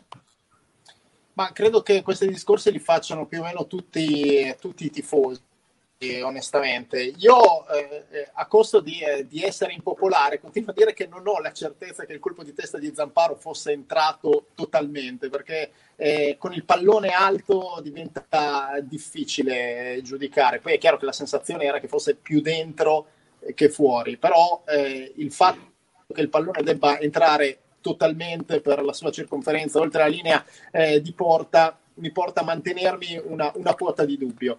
Ehm, ci sono delle situazioni su cui la Reggiana ha avuto ragione di protestare. Io ricordo anche, insomma, alla prima giornata eh, il Pisa lamentarsi molto per due episodi molto rischiosi all'interno dell'area della, eh, della Reggiana. Io magari posso mancare un paio di punti, però non esagererei con, con, con queste no. valutazioni. No, semmai Poi è chiaro che c'è c'è una difficoltà oggettiva quando eh, sei abituato a vedere il calcio in Serie A con le correzioni del VAR e vedi invece situazioni oggettivamente mh, gravi come ieri per esempio il, il, terzo gol della Regina in fuorigioco, in fuorigioco netto, il gol del Pescara in fuorigioco anche quello secondo me è abbastanza evidente sì, sì. Eh, e non si può tornare indietro Beh, insomma questo quello... è un calcio che sembra antico, però è il calcio. Il rigore... Anche, anche, quello della spalla, anche quello della spalla Cosenza due settimane fa. Eh. Il rigore non dato a noi. Gioco assurdo. Sì. No, ma no, sai cosa c'è? Che bisogna arrivare che anche in Serie B devono arrivare ad avere la golden line sì. e, e, il VAR. Allora, a questi livelli... La goal line technology è davvero, eh, credo, il minimo sindacale per un campionato sì, sì, a livello della Serie B. Eh, il VAR doveva entrare in azione già, eh, già quest'anno, poi il Covid ha un po' posticipato il progetto, però dalla prossima stagione dovrebbe esserci il VAR anche in Serie B. Quindi, eh, Tra l'altro, Ale ci diceva ci diceva Carmelo Salerno, il presidente della Reggiana, che alle società ha un costo complessivamente bassissimo, si parla di 20.000 euro l'anno. Cioè, quindi... Sì, non è, non è, un costo eh, particolarmente impegnativo per le società, è però un problema organizzativo da, di, co- di competenza, più che altro di tanti arbitri che devono imparare. Certo, certo, perché comunque è uno strumento complesso. Io credo che si arriverà a coinvolgere per il VAR gli arbitri che superano i limiti di età e che comunque hanno esperienza, esperienza. da vendere e che eh, però per regolamento e anche insomma limiti fisici non possono, più, non possono più arbitrare, però quello è un ruolo che secondo me puoi coinvolgerli perché eh, hanno l'occhio giusto, l'esperienza, la dimestichezza, la dimestichezza giusta e se si estende il VAR anche in Serie B, l'organico deve essere inevitabilmente ampliato. Ale, qua ti chiedono se tifi più Reggiano o Modena. Ah ah ah, comunque sei un grande, continua così. Allora, io credo che eh, questa cosa non sia mai stata un segreto, cioè, nel senso io ho, ho, sempre tifato per la Reggiana, sono stato abbonato per la Reggiana, poi dal 2001, quindi sono vent'anni eh, quest'anno, eh, seguo il Modena per lavoro e eh, voglio dire, eh, quando... Simpatizzi. Segui, una squadra eh, per, per, così tanto tempo, inevitabilmente eh, ti, ti, affezioni alle persone, ti affezioni. Eh, io ho un, un, ottimo dialogo con i tifosi eh, del Modena, però insomma eh, la mia storia non è, non è, un segreto per nessuno. Devo anche dire che lo stadio in cui ho ricevuto più insulti è stato il, il Giglio, eh, l'anno del, del derby di Serie D una quantità di insulti così non li ho mai presi in nessun altro stadio. Dai tifosi della Reggiana tutte le volte che, tutte le volte che alzavo il microfono azzurro di TRC, che quindi mi identificava come inviato eh, modenese, ho preso una discreta quantità di, eh, di, insulti e uno alla fine mi ha aspettato mentre uscivo dal tunnel degli spogliatoi dicendomi mi fai ancora più schifo perché sei reggiano. Quindi insomma diciamo che la, la storia l'aveva ricostruita, l'aveva ricostruita bene. Quindi oh, è chiaro che non si può essere simpatici a tutti, sta, però che strano. che ecco, eh, qualcuno, insomma, a, a, Modena capita che qualcuno mi rinfacci, fra virgolette, il fatto di essere reggiano, dall'altra parte, eh, insomma, io dove vado prendo sotto, ecco, questa esatto. è, la vita di chi lavora sul confine. Tra l'altro, Reggiano... Vivo da sempre a Rubiera, a Rubiera. strada, ecco, nel mezzo, esatto sono nel sì, dove, dove, il derby, diciamo, si sente forse più nelle parti di Rubiera il sì. derby fra Reggio Modena che Reggio Parma. Eh. Assolutamente, sì, sì, cioè a Rubiera il vero derby è, è, è, sempre stato con il Modena, Parma è, è molto in là, ecco, diciamo così, eh, e quindi è chiaro che eh, ci sono tanti tifosi del Modena anche a Rubiera. Eh, a, quando cresciamo, eh, visto che a Rubiera non ci sono scuole superiori, dobbiamo scegliere se andare a proseguire gli studi a Modena o a Reggio. Inevitabilmente chi va verso Modena eh, tende a tifare per il Modena e chi viene, chi viene a Reggio invece eh, continua a tifare per Reggiano. Però cioè, diciamo un, direi 70-30 come tifoseria, ecco, la, la suddivisione dovrebbe essere circa eh, così, 70% Reggiana, ma un buon 30% per il Modena e si fanno sentire. Bene, ti, chiede, ti chiede Andrea Fanni cosa ne pensi del caso Salernitana Reggiana? Chiaramente parlano della partita rinviata eh, camp- nel giorno di ritorno per quanto riguarda la Salernitana, che non, eh, si, si è, diciamo, è, è, stata al protocollo vero e proprio della Serie B dove ha detto il, il Jolly l'avete già giocato, noi non vogliamo rinviare perché abbiamo la partita con la spalla alle porte, non abbiamo tempo, quindi insomma la, la Salernitana ha vinto quella partita per tavolino. È stata una pagina triste e credo che eh, resterà insomma anche una, una macchia in quest'epoca pandemica no? sul, sul, campionato. È chiaro che io capisco anche la razza con cui era stato scritto inizialmente il regolamento, perché il timore era quello di non riuscire poi ad arrivare alla fine della stagione se si eh, concedevano più jolly a una squadra, però è anche vero che dal Covid non si esce in una settimana, quindi eh, se una squadra si gioca il jolly in una settimana è improbabile che eh, abbia una, un organico sufficiente eh, la, settimana, la, settimana, successiva. Poi eh, eh, ci sono anche delle situazioni, mh, diciamo così, incoerenti, perché per esempio eh, l'ASL di Torino interviene sul Torino e fa rinviare d'ufficio la partita con il Sassuolo senza che il Torino giochi il Jolly, eh, mentre in un caso di focolaio ancora più esteso, come era quello della Reggiana, eh, non c'è stato intervento delle autorità sanitarie. Ora, io non ho le competenze scientifiche per eh, sapere quando viene dichiarato un cluster o meno,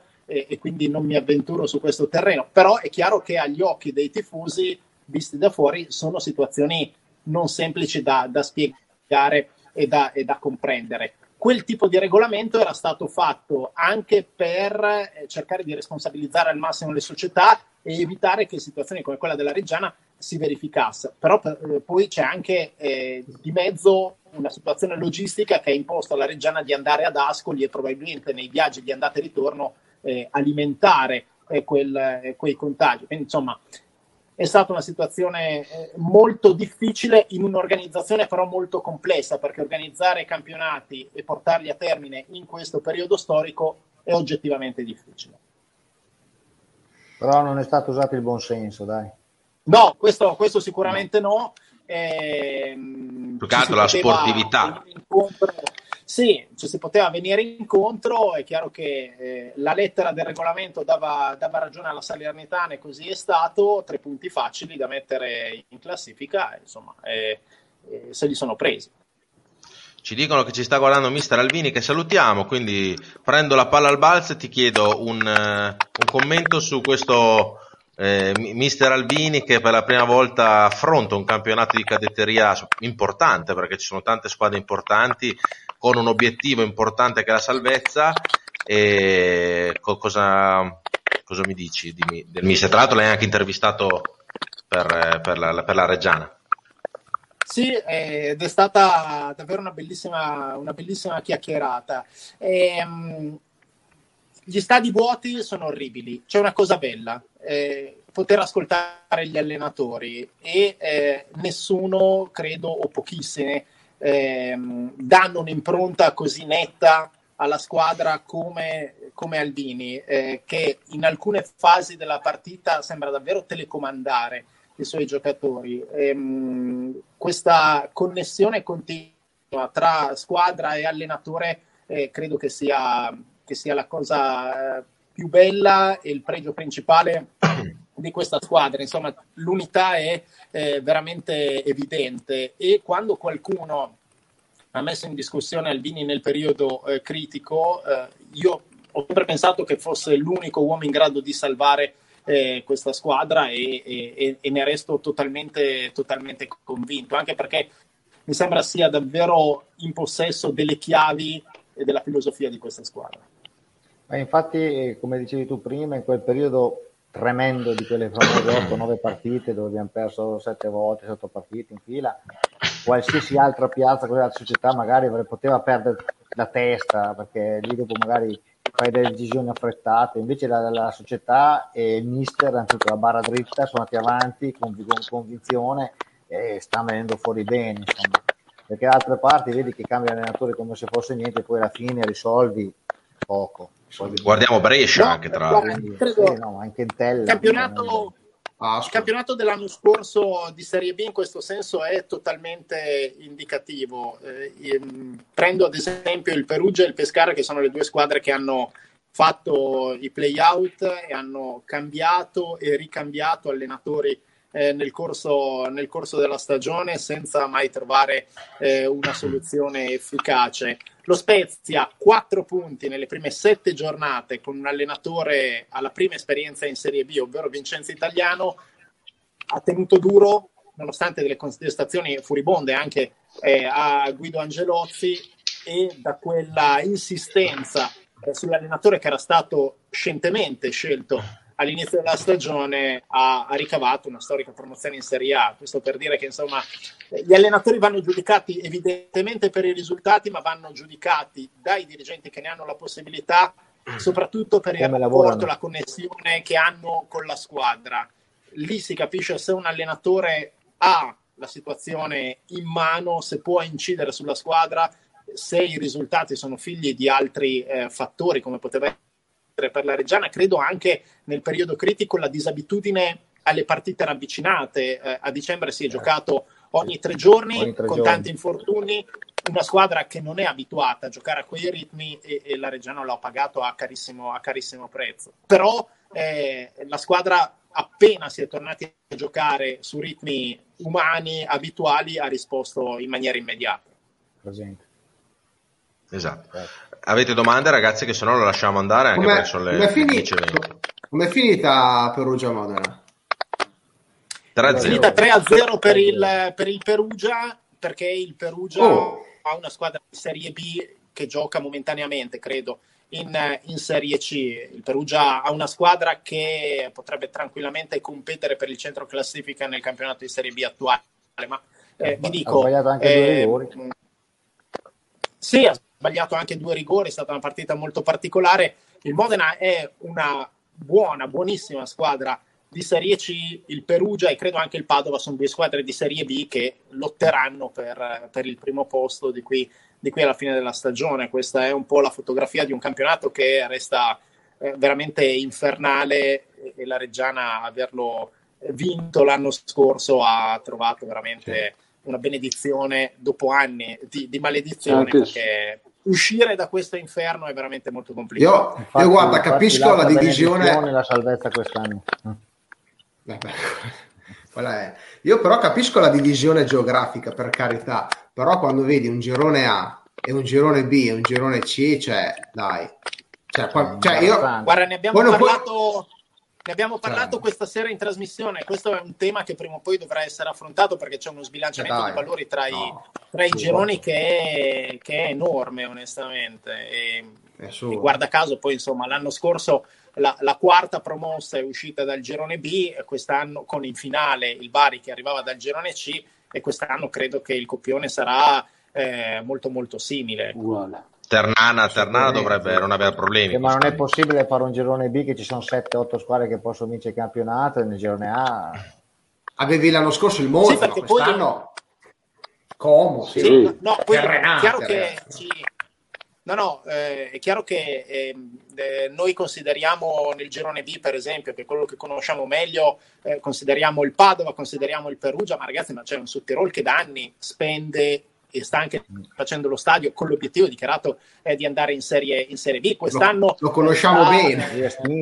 Sì, sì, sta andando un po' meno bene rispetto alle aspettative, ma anche la Feralpi Salò è una squadra che insomma è una società piccola ma, ma estremamente ambiziosa, quindi è un, è un campionato eh, molto molto sbilanciato senza, pensare, senza dimenticare che poi a, nel girone sud eh, ci sono eh, oltre alla Ternana che sta facendo eh, storia a sé eh, ci sono il, il Bari eh, il Palermo, l'Avellino il Catanzaro insomma ah, piazze di tradizione insomma comp- cioè, ah. bisognerebbe trovare un'uniformità un po' Sai, sai, cosa Ale? Io speravo, perché all'epoca ancora parliamo di quest'estate, insomma di quando il campionato si è fermato per Covid, speravo che ci fosse una riforma dei campionati perché ho detto bene questo è il punto zero è l'unico modo in questo momento anche di, di caos totale per provare a fare un ripulisti generali e fare una sorta di riforma del campionato sia di Serie C che di Serie B. Quindi all'epoca ma parliamo di pochi mesi fa si parlava di, un, di una Serie B a due gironi il che a noi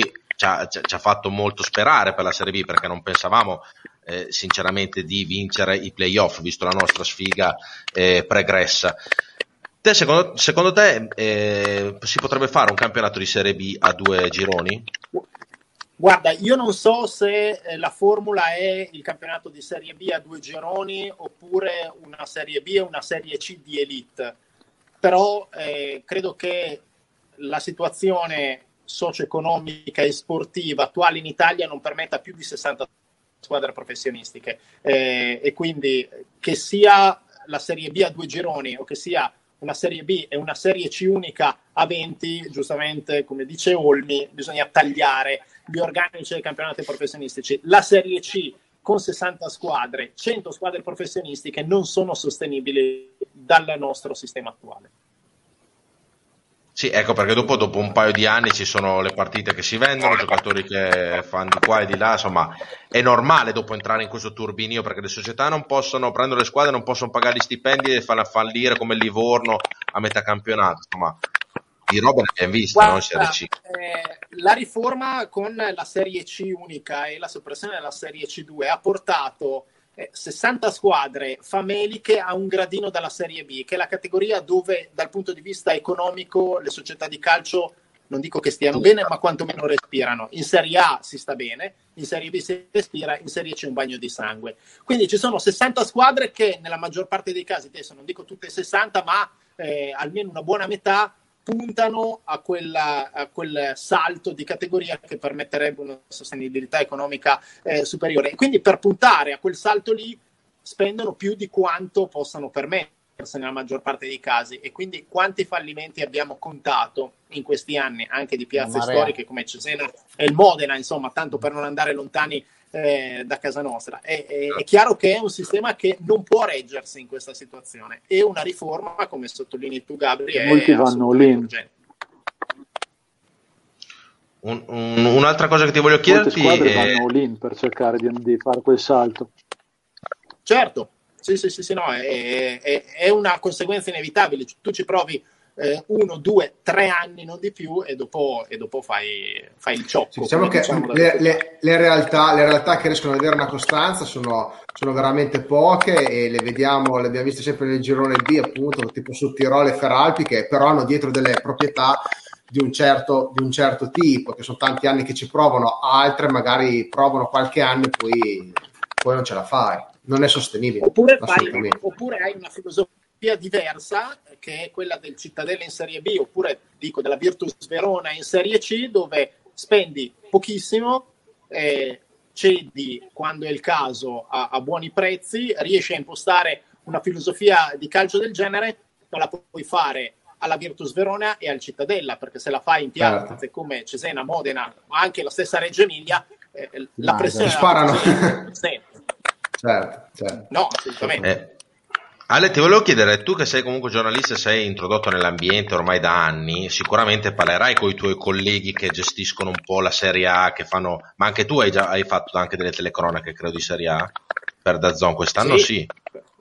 No, per, per Dazon eh, telecronache no, un ruolo diverso per Mediaset. quello dell'host, ma insomma per Mediaset una vita. Ecco.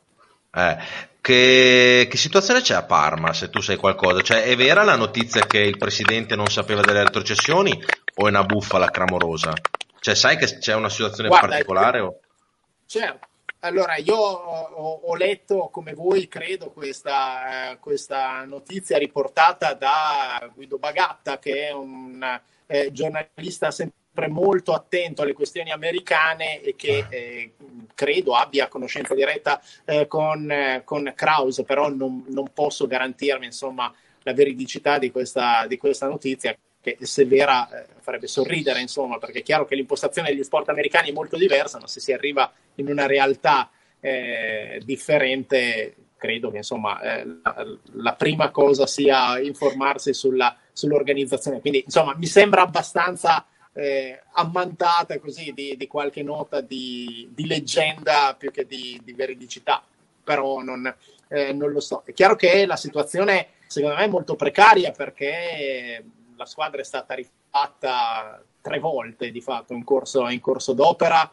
Eh, la, l'esperimento Liberani non è, non è riuscito il ritorno di D'Aversa, secondo me non con le motivazioni giuste, ma con, solo per ragioni di contratto, eh, non, sta dando, non, sta dando, frutti. È una situazione, eh, secondo me, molto, molto complicata da risolvere, anche perché insomma, ci sono talmente tanti giocatori nuovi che non si può parlare di squadra. Una squadra che ha delle buone potenzialità, che ha delle individualità, ma che poi, eh, come nelle partite con l'Udinese o con, eh, con lo Spezia ieri, si, si scioglie alla prima difficoltà. Avete delle domande, eh, ragazzi? Direi che l'abbiamo, l'abbiamo trattenuto anche. Eh. abbiamo trattenuto anche troppo. Dai. Il, bomber non, il bomber non ha domande? Beh, abbiamo chiesto tutto, cosa gli chiedo? Gli potresti chiedere una cosa fondamentale della sua carriera così da telecronista descrivici un Eh, po' le sì. emozioni di aver, eh, di aver descritto una, una partita importante di Champions League come quella del Barcellona, dove si è, ri- si è rivoltato il risultato e credo che rimarrà negli annali anche per uno Quella sportivo di- da ricordare. Paris- Quello col Paris Saint Germain? Esatto, esatto. Esatto, c'era il buon Alessandro Guarda, Iori. il- l'8 marzo evidentemente è una data che mi porta fortuna perché è la data della mia prima radiocronaca in assoluto che è eh, Treviso Reggiana 0 a 5 dell'8 marzo del 98 eh, vittoria clamorosa il primo gol che racconto nella mia vita è un gol di Filippo Galli Eh, poi eh, l'8 marzo del 2017 invece questo 6 a 1 in rimonta del Barcellona sul Paris Saint Germain che è decisamente il momento eh, più emozionante assieme devo dirti ai primi 20-30 secondi di telecronaca ai mondiali di eh, Danimarca-Perù che è stata la mia prima partita delle sei che ho fatto ai mondiali del 2018 e anche quello è un ricordo che, eh, che Eh, conservo eh, poi so che si schernisce e eh, si incazza anche un po' quando, eh, quando lo dico, però eh, è stato molto bello ehm, intervistare per, per Cuori Granata Franco Tosi, perché insomma se, se ho fatto questo, eh, questo tipo di percorso c'è sempre bisogno di qualcuno che te lo fa iniziare e quel qualcuno è stato, è stato Franco e eh, inevitabilmente non smetterò mai di ringraziarlo per, eh, per l'opportunità che, che mi ha concesso, perché io ero un ventenne che era andato qualche settimana prima a Teletricolore a bussare a dire scusate io vorrei eh, fare il, il telecronista, collaboro con il resto del Carlino, seguo il calcio dilettanti, seguo ogni tanto la Reggiana negli allenamenti, però più che scrivere a me piacerebbe eh, raccontarlo. Franco si è annotato il mio numero di telefono in quel weekend di marzo del 1998 era seguire la pallavolo femminile per la Coppa CEV o qualcos'altro, insomma, eh, o analoga, a, eh, in, ehm, in Francia e mi disse ascolta io sono impegnato qui eh, c'è, qualcuno, c'è bisogno di qualcuno che faccia la radiocronaca della Reggiana te la senti? e allora io sono andato affiancato da Lorenzo Iori che è stato il mio, eh, il mio nume tutelare in quel, in quel pomeriggio ho cominciato, ho cominciato così. Quindi e poi anche eh, successivamente con qualche eh, qualche sgridata quando serviva insomma, mi ha indirizzato mi ha indirizzato bene. Quindi Ezio Fanticini al resto del Carlino, Franco Tosi eh, per quanto riguarda le teleradiocronache restano i miei maestri e quindi li ringrazierò, li ringrazierò Beh, hai debuttato con uno 0,5, non è male.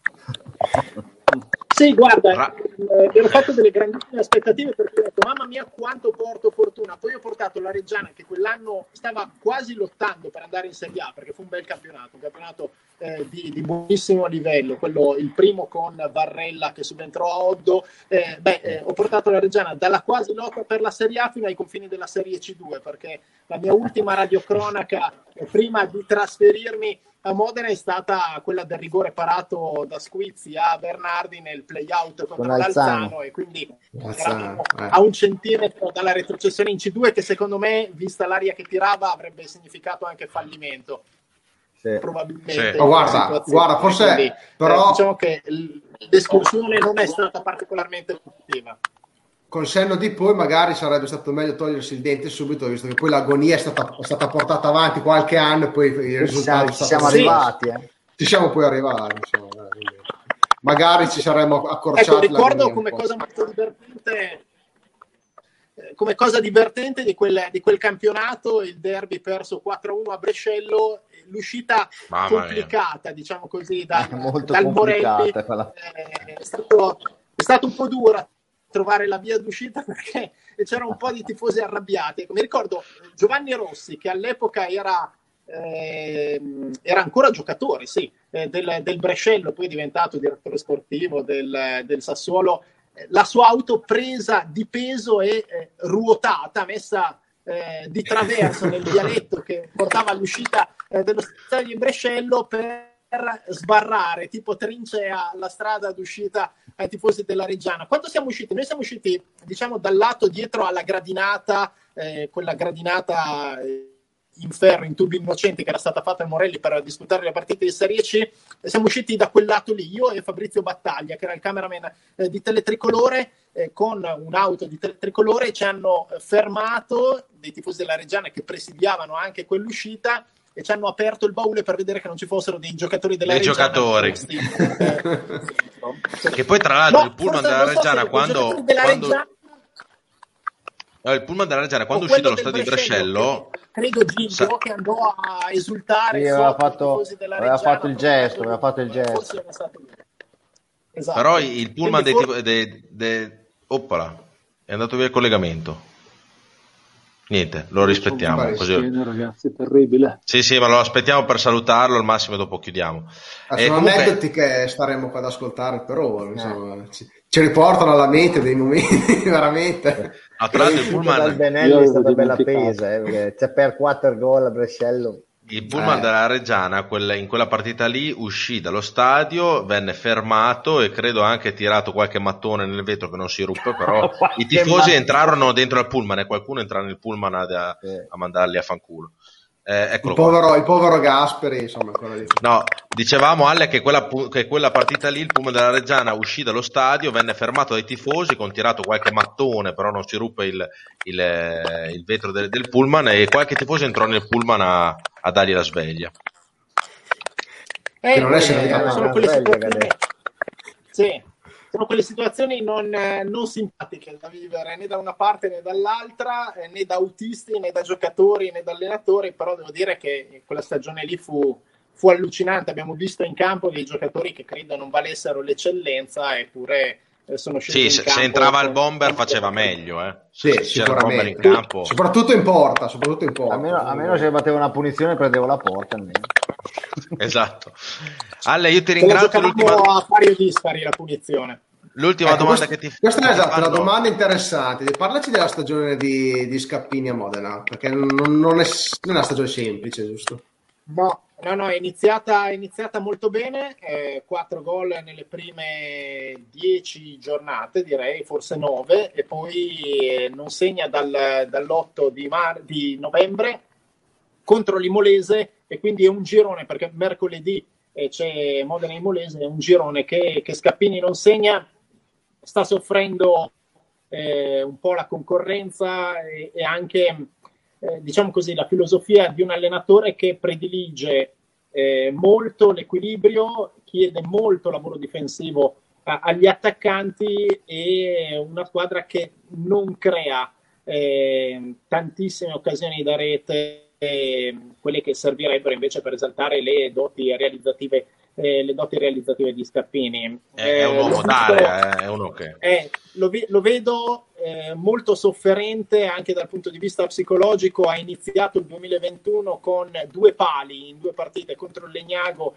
e contro la Virtus Verona che lo hanno un po' buttato giù, poi ha cominciato a giocare eh, meno perché ha anche cambiato modulo Mignani con l'arrivo di Luppi, c'è un attaccante centrale che è quasi sempre spagnoli e due esterni che sono Luppi e Tulissi e poi Allora cioè, sta, fuori, fuori. sta fuori Scappini, sta fuori però anche Monachello che insomma dovevano essere Ah. due attaccanti probabilmente titolari nella, nella teoria di inizio stagione del Modena. Ma sta bene fisicamente? Sta bene problemi? fisicamente, però abbiamo avuto poco modo di testarlo in campo perché anche ieri è entrato a Perugia negli ultimi dieci minuti. Secondo me lui ok. soffre molto la, po- la discontinuità del mister che forse non lo vede nel proprio modulo nel metterlo dentro toglierlo, metterlo dentro lo toglierlo. Lui questo lo soffre molto. eh. Lui dovrebbe essere uno da tenere fino... Quando, quando ha giocato da titolare è sempre stato sostituito a, eh, dopo 60 minuti, è veramente una rotazione quasi fissa quella di, di Mignani, quindi sai, hai anche l'ansia di avere meno tempo a disposizione eh, normalmente rispetto ai tuoi compagni perché sai che solitamente arriva prima o dopo la sostituzione, quindi eh, questo mette ulteriore pressione. Un attaccante che non segna vive veramente una situazione di disagio, avrebbe bisogno di un episodio fortunato per sbloccarsi anche psicologicamente. Ale, grazie mille, ormai sono le 23.32, Andiamo. domani si va a lavorare e Olmi c'ha male alla schiena, vedi che è quasi assopito, no? È assopito sofferente, da- sofferente. Assolutamente Domani sì. si va a lavorare e, poi, e poi c'è la partita la sera, quindi è una, una Eh. via ancora. Ci sei tu? Ci sei tu, Ale? No, c'è Alberto Santi che è un collega eh, bravissimo secondo me e che ha raccontato quest'anno il 3-0 con il Monza, la vittoria con l'Ascoli di eh, due settimane fa, anche la sconfitta di Pordenone, ma gliela perdoniamo, insomma, però è sì. quello che conta. Eh, allora, allora... se noi telecronisti avessimo il potere di influenzare i risultati faremmo, non, andremmo in vacanza da una vita. Quindi eh, so, diciamo che è un bravissimo so già, collega che sa fare so già cosa allora, ti vuole chiedere Cavazzoni. Allora, so allora, ah, allora eh, ecco. eh, se, non sappiamo chi giocherà domani ma se gioca Kirwan ecco, giuro, giuro che se sento dire che il figlio dell'ex allenatore di rugby prendo la macchina vado a Venezia in barba e di PCM sì. non me ne frega niente cioè, il tuo collega veramente no, Diglielo adesso, espressamente adesso... che...